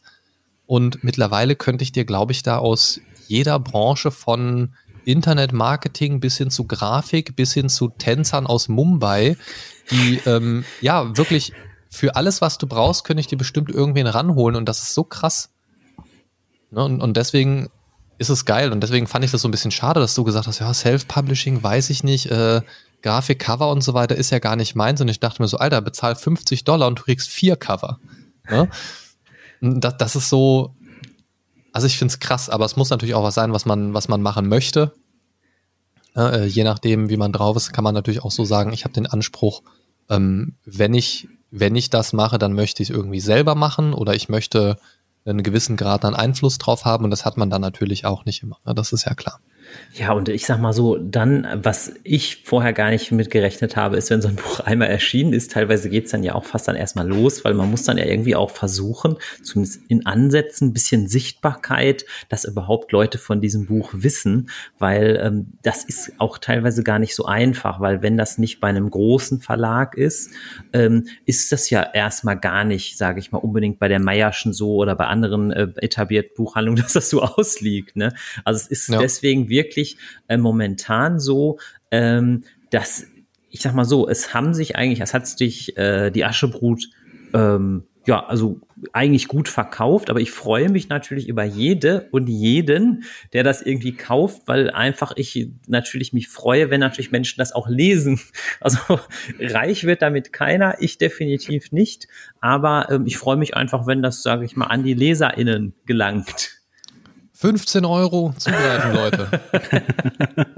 nee, also wirklich, ich finde 15 Euro ist für so ein Buch wirklich fair und wenn man Bock hat auf irgendwie Fantasy und das, was wir jetzt heute besprochen haben, so oder der Klappentext einem auch nur ansatzweise gefällt, dann kann ich zumindest sagen, dass das, was ich bis jetzt gelesen habe, vom Stil her schon dem entspricht, was auf dem Klappentext steht. Das heißt, schaut euch das Ding einfach mal an, wenn ihr Bock drauf habt, dann bestellt ihr das. Wo Gibt es einen Weg, wo du am meisten davon hast? Also wo, wo am wenigsten von irgendwo anders abgezweigt wird? Oder ist das egal durch die Buchpreisbindung?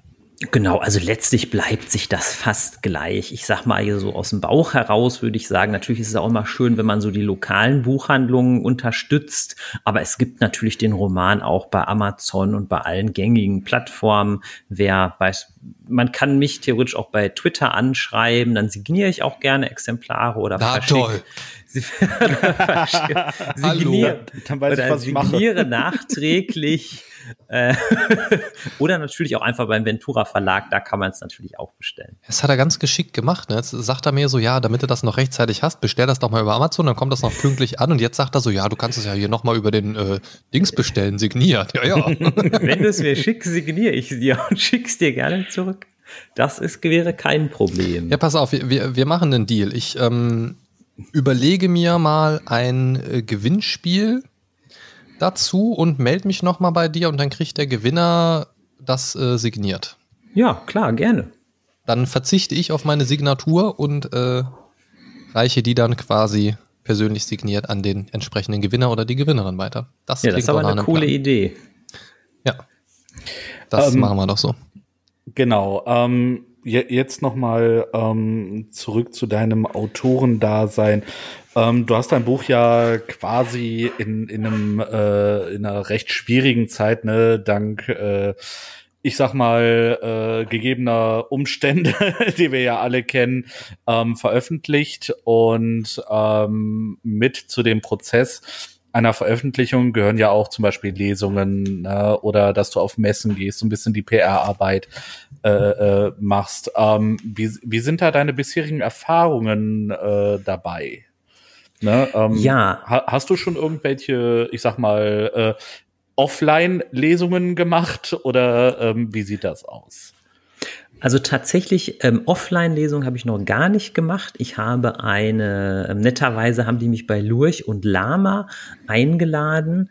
Äh, das ist da vor allem der Jens Ballerstedt, der das macht. Ähm, da habe ich eine Online-Lesung gemacht. Das war auch relativ kurz nach Veröffentlichung des Romans. Das war eigentlich ganz cool. Ähm, das gibt's auch noch bei YouTube, das Video, glaube ich, unter Lurch und Lama einfach die Aschebrut oder Moritz Böger eingeben. Ja, verlinken ähm, wir in der Folgenbeschreibung einfach. Genau, da habe ich teilweise daraus vorgelesen, da hat netterweise der, der Jens auch aus vorgelesen, also das fand ich richtig äh, klasse. Ja, ansonsten, wie gesagt, neulich war ich halt auf der Pod Fantastica, das ist so eine Messe in Essen aber äh, da gab es nur sehr begrenzte Leseslots, relativ wenige, aber da konnten wir immerhin das Buch mal offline präsentieren. Habe ich zwar jetzt nichts vorlesen können, aber war jetzt auch nicht so schlimm. Ähm, und ähm, ja, ansonsten überwiegend halt online. Ne? Also die ähm, ich sag mal, über Social Media kann man ja ein bisschen über das Buch mal informieren. Und die, die, der Verlag, das fand ich sehr schön, das kannte ich auch vorher gar nicht. Man kann so eine Online-Leserunde machen. Die Internetseite heißt, glaube ich, Lovely Books. Und da konnte man sich anmelden. Ich glaube, 15 Leute oder auch 18 Leute haben quasi ein Buch bekommen. Dann mit der, äh, ja, Auflage klingt jetzt so negativ, mit der Möglichkeit, eine Rezension dann darüber zu schreiben. Und bei dieser Seite gibt's öfter so Leserunden. Ich kannte das vorher gar nicht. Ja. Und gehört zu Hugendubel übrigens, das Ganze. Ach so, okay. Ah, okay. Also Lovely Books. Tochter, Tochterfirma oder irgendwie sowas davon. Ja. Weil irgendwie war das auch cool, weil da hat man wirklich relativ schnell auch Feedback da von mehreren Leuten bekommen und das war eigentlich sehr schön. Mhm. Also wenn man direkt auf die Seite geht zum Beispiel, ich bin da gerade mal drauf, dann kann man zum Beispiel auf ähm, Bücher, Autoren und Community gehen oben und dann hast du direkt angezeigt Leserunden und Buchverlosungen, wo man sich dann quasi reinklicken kann und dann geht's los. Genau. Und wie sieht das ähm, dann in der Zukunft aus? Hast du ähm, irgendwie Lust, auch mal so Live-Lesungen, ich sag mal, auf Fantasy-Conventions, ne, wie die FARC, wie die, äh, ja, früher hieß sie RPC, wie, ich weiß jetzt gerade nicht mehr, wie sie jetzt heißt, weil äh, ich war nur zur RPC-Zeit dort. Ähm, hast du da Lust, auch mal äh, Lesungen zu machen? Ne? Oder ähm, generell auf klassischen äh, Messen, ich sag mal, jetzt was Kleines wie die Frankfurter Buchmesse oder die Leipziger Buchmesse. was ganz Kleines. Ja, was ganz Kleines. Ne? Also ne, ich, ich stapel tief da. Ähm, hast du da irgendwie vor, ähm, das dann auch zu machen? Kannst du das auch über deinen Verlag irgendwie machen oder musst du da selbst ran? Wie, wie, wie funktioniert das? Also motiviert bin ich, hab da Bock drauf. Ähm, also der Verlag ist auch gerade tatsächlich äh, auf der Suche nach einer Location für eine Lesung. Ich wohne ja in der Nähe von Dortmund, äh, in, in einer Stadt namens Waltrop. Und mhm, ähm, Gesundheit. ich bin tatsächlich da, schon ein paar Mal durchgefahren. Aha. Und genau, und da schauen wir jetzt, dass man hier irgendwie in der Umgebung, sag ich mal im weitesten Sinne irgendwo im Ruhrgebiet, eine schöne Lesungslocation findet. Ja, und mit so einer Messe, das finde ich tatsächlich auch ganz gut. Ähm, es gibt ja, glaube ich, noch die Morpheus. Das ist ja auch so eine Messe ähm, für Pen and Paper Rollenspiele. Mhm. Das haben wir auch auf dem Zettel. Und ähm, ich war tatsächlich, das hatte ich gerade ganz kurz vergessen, es gibt ja auch diese Heinz-Con vom Uhrwerk Verlag. Ja. Ähm, da war ich auch dabei. Das war ja, glaube ich, irgendwie so im März oder April. Ich weiß es gar nicht mehr so ganz genau. Ja, die ähm, Zeit verschwimmt im Moment ja, aber auch. Ehrlich. Da hatte ich einen Workshop gemacht, äh, Worldbuilding am Beispiel von Die Aschebrut. Ähm, ja, genau, das war eigentlich auch ganz schön. Und ja, und momentan, wie gesagt, ist der Verlag so ein bisschen auf der Suche nach Lesungen. Würde ich jetzt was Konkretes nennen können, wäre es mir natürlich lieber, aber ich glaube, das dauert noch ein paar Tage. Na gut, hilft ja nichts äh, herumzufantasieren. Das äh, kann man dann lieber im Buch verarbeiten, die Fantasie. Und Frankfurter Buchmesse hat, hat mir der Verleger mal erzählt, ich weiß nicht, ob es jetzt exakt stimmt, da kosten irgendwie sechs Quadratmeter zweieinhalbtausend wow. Euro. Und das war vor Corona. Okay, okay. Ja gut, dann dürfte das jetzt aber relativ günstig sein zu Corona. naja, schauen wir mal. Aber hier äh, die RPC-Frage kann ich beantworten. Roleplay Convention wurde im Jahr 2019 laut Wikipedia in die Comic-Con Experience Cologne integriert und genau, wird somit CCXP. nicht mehr als eigenständige Messe stattfinden. Ja. Aber André Kuschel, der Gründer der RPC, war an der Konzeption der neuen Veranstaltung beteiligt, sagt Wikipedia. Okay. Ja, die RPC, das waren noch schöne Zeiten. Auf jeden Fall. Also ich, ich war zu RPC-Zeiten wirklich, ähm, ich glaube seit 2013 äh, äh, ständig dort. Äh, nicht zuletzt, da ich da in der Nähe wohne. Ähm, und von daher war für mich immer jedes Jahr eines der Must-Goes, ähm, wenn es darum geht, ähm, einfach mal wieder unter äh, tolle Leute zu kommen, um mir ähm, so ein bisschen äh, Inspiration, äh, was vor allem Boardgames angeht, äh, zu holen. Ne? Und nicht nur die Spielemesse Essen zum Beispiel. Ja. ja. Und da holst du dir dann so geile Spiele wie Wacky Roll. Genau, zum Beispiel. Wobei das kann, äh, das habe ich auf der Spielemesse in Essen, äh, ah, okay. oder? Dann, dann, dann nee, bist du entschuldigt. Nee, tatsächlich, war auf der RPC, genau. Dann bist du nicht entschuldigt. Dann aber, bin ich nicht ja, entschuldigt. Über, über Wacky Roll haben wir im letzten Dezember gesprochen. Das war eine absolute Katastrophe, aber irgendwie auch lustig. Ja. ja. gut. gut. Äh, es ist kein Pac-Man-Klon. Nein, ist es nicht. Definitiv nicht. Nein. Ähm, Nochmal äh, zurück zu deiner Arbeit als Autor. Ähm, wie sieht das eigentlich aus, wenn du schreibst? Ähm, arbeitest du da mit einer speziellen Autorensoftware oder irgendwas ganz Klassisches? Ja, da bin ich ganz langweilig. Also ich schreibe tatsächlich einfach in Word. Ich habe zumindest ähm, das so eingestellt, dass eine Seite, die ich schreibe, immer eine Normseite ist. Das kann man ja auch bei Word einfach einstellen. Und ansonsten bin ich doch teilweise etwas altmodischer. Also ich habe ähm, ich schreibe teilweise Sachen einfach mir ganz normal auf Zettel auf oder ich habe so ein, so ein Notizbuch, wo ich teilweise Ideen mir reinschreibe. Ähm, so Figurenlisten, gut, die habe ich dann in einer separaten Datei. Aber da bin ich eigentlich recht altmodisch, weil obwohl ich eigentlich immer so viel mit dem PC mache, ähm, hatte ich immer ein bisschen die Sorge, dass ich dadurch eher Zeit verliere. Also ich glaube, das ist ein bisschen Ansichtssache. Ich glaube, wenn, einen das motiviert, diese Schreibsoftware, dann ist das klasse. Aber ähm, für mich war es, glaube ich, nicht so ganz das Richtige. Hm. Ich habe ja vorhin auch schon mal kurz erzählt, Schreibsoftware finde ich im Moment natürlich auch ganz spannend, habe mich da so ein bisschen umgeschaut, gibt zig verschiedene Sachen, so der Platzhirsch, sage ich mal, Papyrus in der 11er Version aktuell 199 Euro inklusive Duden-Korrektor, was an sich ganz spannend ist, weil so an den Duden-Korrektor kommt man so eigentlich nicht unbedingt so leicht dran, zumindest nicht so einfach. Ähm, ist noch ein bisschen was anderes als einfach der Duden online. Ist was anderes jetzt als duden.de.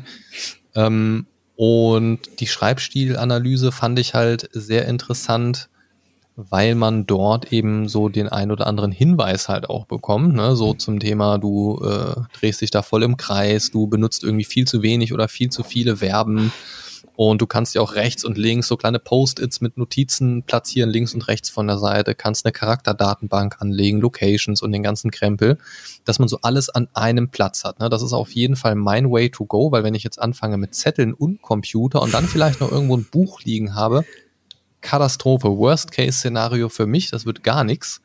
Ähm, wobei ich jetzt an meinem Autorenstandpunkt, ja, als, als, jemand, der hobbymäßig jetzt mal irgendwas schreiben möchte, nach zig Jahren der Abstinenz, ähm, ist ein Programm für 200 Euro für mich einfach zu teuer. So, ähm, das lohnt sich nicht, dafür würde ich es auch zu wenig benutzen.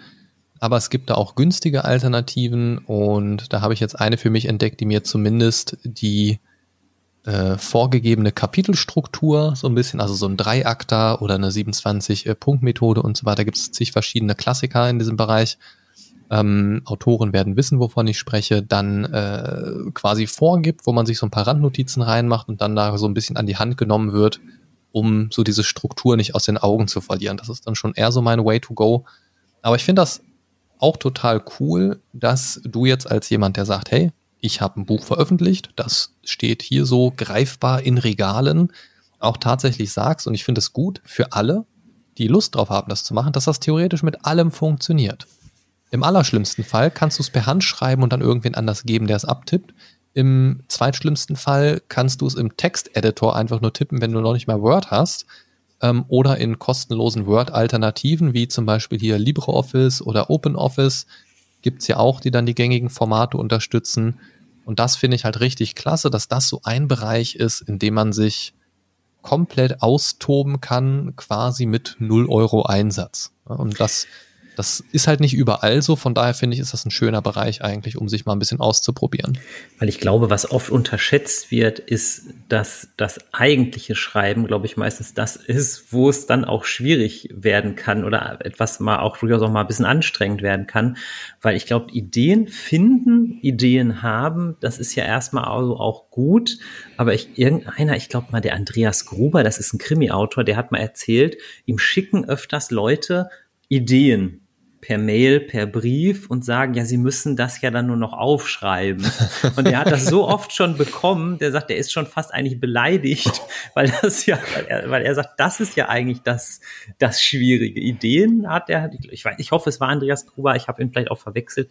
Er hat gesagt, Ideen hat er Tausende, ne?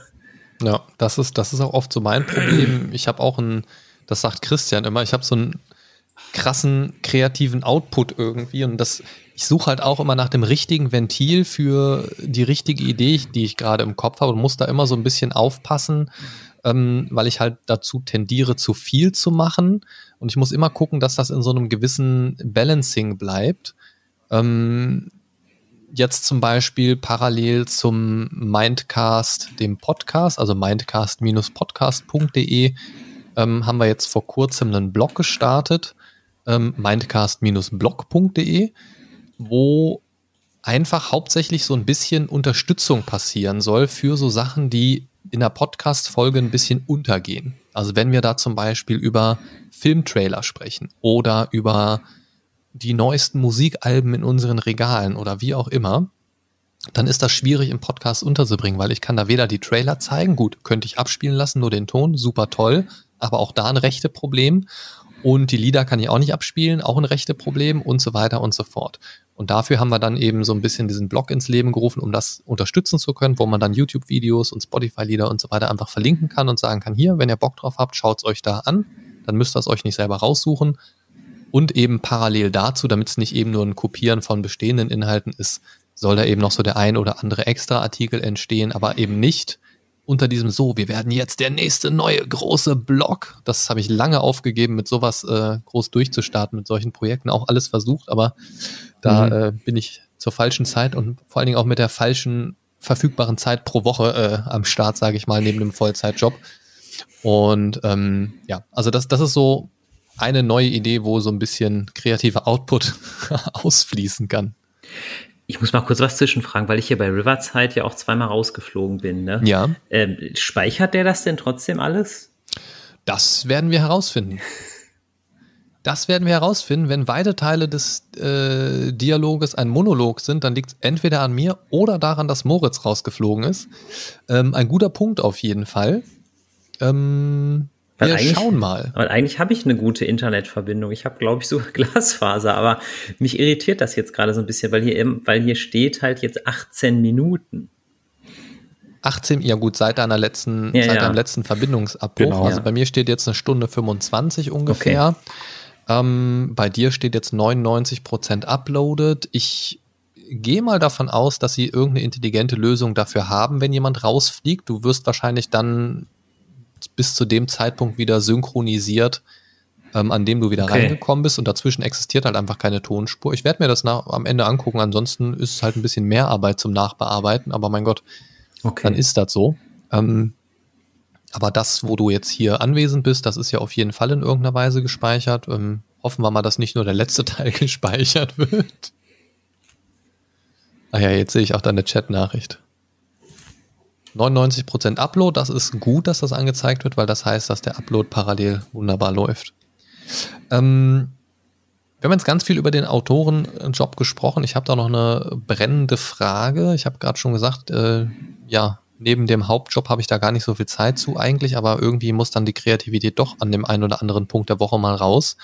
Du hast mir ja still und leise verraten, dass du nicht hauptberuflich Autor bist, was jetzt nicht so verwunderlich ist, wenn du mit 39, hast du gesagt, bis du dein erstes Buch veröffentlicht hast. Ist das jetzt nicht so verwunderlich? Ähm, magst du was dazu erzählen, wie es zum, also wie es dazu kam, dass du gesagt hast, so, ich mache das jetzt nochmal nebenberuflich und vielleicht auch, was du, ich sag mal, im, im wahren Leben als Nicht-Autor machst, ohne zu sehr ins Detail zu gehen, je nachdem, wie viel oder wie wenig du darüber erzählen magst? Ach, kein Problem. ähm, ja, ich bin, Im normalen Beruf bin ich einfach Lehrer. Ich unterrichte die Fächer Geschichte und Deutsch überwiegend. Ja, das manchmal, passt ja. man, manchmal auch Politik, ähm, wenn Not am Mann ist. Ähm, ja, und ähm, ja, für mich war das einfach irgendwie so, ähm, ich habe ich am Anfang ja eigentlich schon gesagt, im Grunde vielleicht schließt sich hier so ein bisschen die Klammer, ähm, da ich im Pen-and-Paper-Bereich ja auch immer aktiv bin und ich habe auch bei Nandurion mitgeschrieben. Ich schreibe auch manchmal für meinen Blog hochleveln.de was und ähm, habe auch immer ab und zu mal Kurzgeschichten geschrieben oder auch schon mal einen Text für so einen Poetry Slam.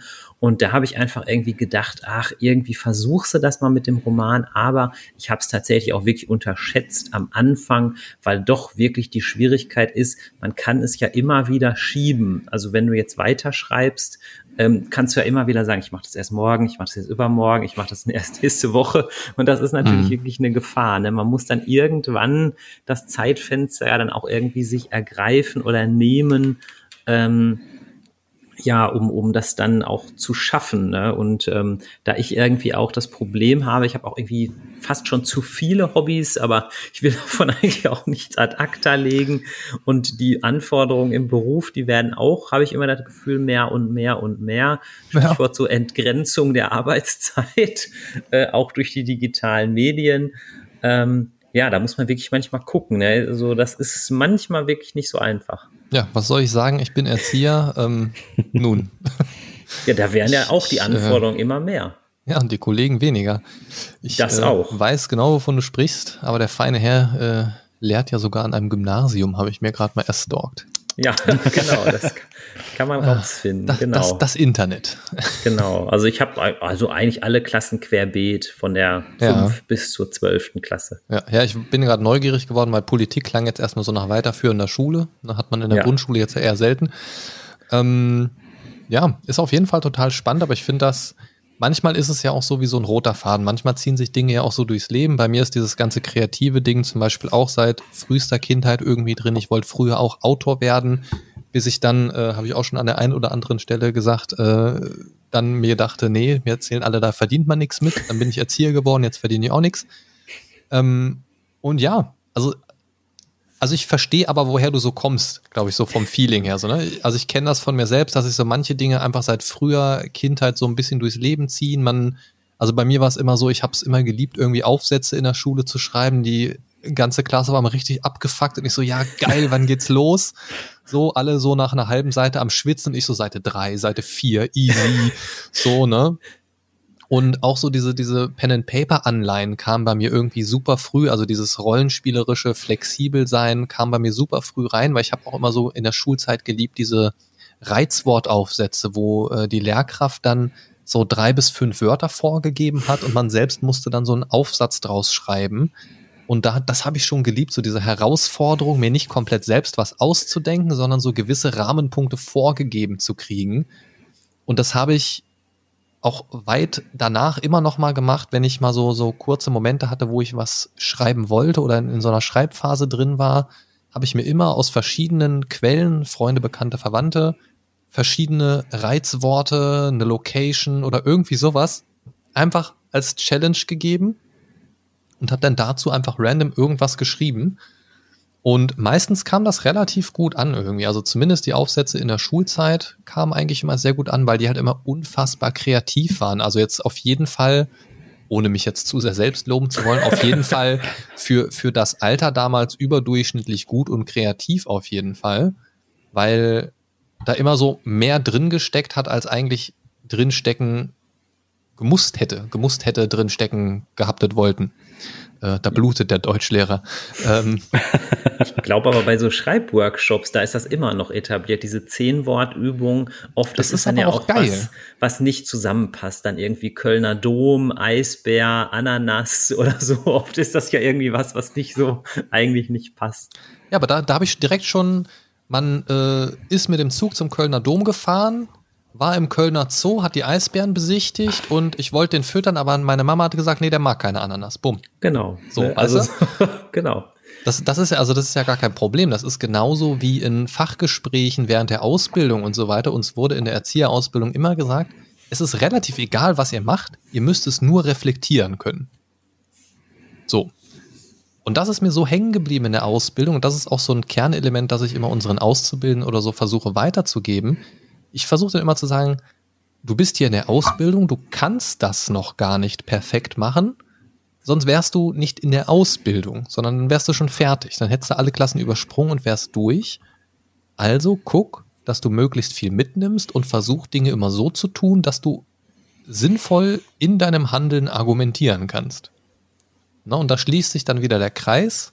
Da haben wir beim Buch auch schon drüber gesprochen, bei den Monstern, bei den Locations, bei der Wahl der Charaktere und so weiter solange sich das irgendwie natürlich anfühlt und du zumindest als Autor irgendwie argumentieren kannst, warum das jetzt gerade passt, oder auch im Pen-and-Paper-Rollenspiel als Spielleiter argumentieren kannst, warum diese Welt so ist, wie sie ist, dann kann man das akzeptieren, auch wenn man selbst vielleicht aus einer ganz anderen Richtung kommt.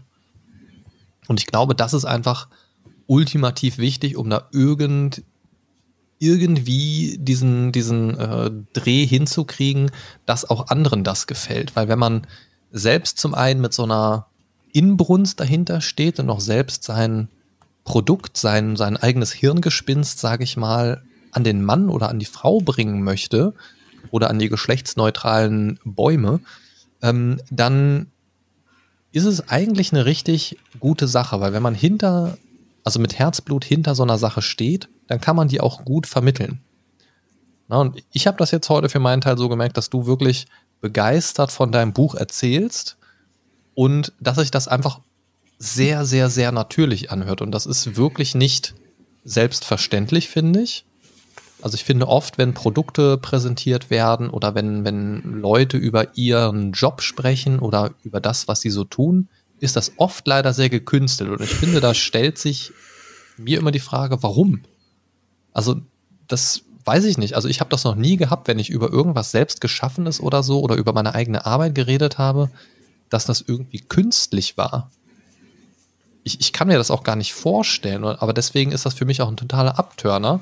Weil hätt, also hättest du dich jetzt hier so hingesetzt und so dieses Hallo, das ist mein absolut fantastisches Buch. Ich bin der Moritz Böger und ich erzähle euch jetzt heute mal, wie das hier so läuft. Dann wäre das bei weitem nicht so sympathisch, bei mir zumindest angekommen, ähm, wie es jetzt tatsächlich geworden ist. Ich fand das ein super, super nettes Gespräch. Irgendwie, ich bin super neugierig jetzt auch, wie das Buch weitergeht. Du hast ja hier und da jetzt schon was angedeutet hier. Äh, Svea steht zum Beispiel ja schon hinten auf, der, auf dem Klappentext drauf, die Novizin. Ähm, das hat mich schon neugierig gemacht, weil Svea hat mich tatsächlich an die äh, Rollenspielrunde von den Rocket Beans erinnert. da gab es in der ersten Rollenspielrunde bei Tiers gab es einen Charakter, der hieß, nee, nee, nicht bei, oder was, bei Tiers? Ich meine, das bei war Tiers, bei Tiers. glaube ich. Bei Tiers oder Beards, eins von beiden. Da gab es auch äh, eine Sphere und deswegen klingelten da direkt wieder die Rollenspielglocken. Und deswegen bin ich mal sehr gespannt, was dann noch so für Charaktere kommen und wie einsam die Insel dann tatsächlich ist. Also auf jeden Fall muss ich da ja irgendwo noch eine Sphäre rum, rumtreiben. Deswegen bin ich mal sehr gespannt. Ja, ja. Was weiß der Abt des Klosters im Gebirge? Oh, das habe ich scheinbar komplett was verheimlicht der? Hey, habe ich das komplett überlesen? Was zur Hölle? Also irgendwo gibt es noch einen Abt und irgendeinen Kult des Erbauers. Okay. Also, da sind schon mal ein paar Rahmen gesteckt. Ich bin neugierig auf mehr. Und Christian, wir müssen uns auf jeden Fall noch ein, ein, ein Rollenspiel, ein Gewinnspiel überlegen, ja. wie wir ein signiertes Buch vom Moritz an den Mann bringen, damit der gute Mann nochmal ein paar Euro verdienen kann. Ähm, genau. Ja, ich weiß gar nicht. Also wir sind jetzt überraschend schnell irgendwie so durch mit unseren Stichpunkten, die wir uns so ein bisschen zurechtgelegt hatten im Voran. Aber eigentlich war es doch recht rund, glaube ich. Ja, ich glaube auch. also wenn ihr vielleicht noch Fragen habt im Nachgang zu der Folge, dann schickt die uns gerne über mindcast-podcast.de slash feedback oder über die gängigen Social Media Kanäle oder fragt einfach direkt beim Moböger nach. Moböger auf äh, Twitter und so weiter. Ach, ich, ich verlinke die ganzen Dinge einfach dann in der Folge. Also schreibt es uns und wir leiten es weiter oder schreibt direkt dem Moritz, dann lasst einen netten Gruß vom Mindcast da, damit er weiß, dass da die ganz besonders nette Community ankommt. und seid nicht frech, benehmt euch und lasst die Hände auf der Decke. Genau. Möchtest du noch irgendwas sagen, Christian? Ja, ich möchte mich äh, erstmal äh, sehr herzlich beim Moritz für seine Zeit bedanken. Ähm, es war ein sehr interessantes Gespräch. Oh, ja. Ähm, ich muss auch sagen, ich habe jetzt Bock auf das Buch bekommen. Ne, ähm, Erst ich. Bitte? Erst ich oder selber bestellen. Dann direkt mit Signatur. Ja. Verdammt. Und ähm, ja, wie gesagt, nochmal vielen Dank für deine Zeit. Ja, lieber Markus, lieber Christian, vielen Dank für die Einladung. Auch vielen Dank an alle Zuhörenden. Freue mich sehr, wenn hier ein paar Leute reinhören bei euch in dem Podcast. Es gibt ja viele spannende Folgen, insbesondere die zum Beispiel auch von Diablo oder über die, die Spieleverfilmungen. Das fand ich auch sehr spannend. Da hätte ich fast am liebsten noch was ergänzt. Ja, vielen, vielen Dank. Kannst du jederzeit tun über das Feedback-Formular auf mindcast-podcast.de. Ich werde es tun. Ich werde es äh, erwarten. ja, in diesem Sinne, das war eure Dosis Mindcast für heute. Lebt lang und in, in Frieden. Frieden.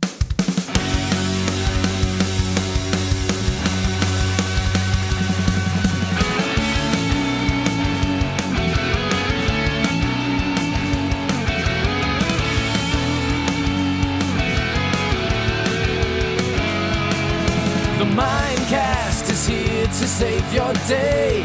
Games, and nerds. Your favorite podcast ever.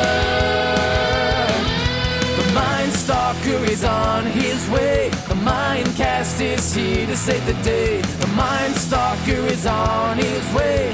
Talking about things the mind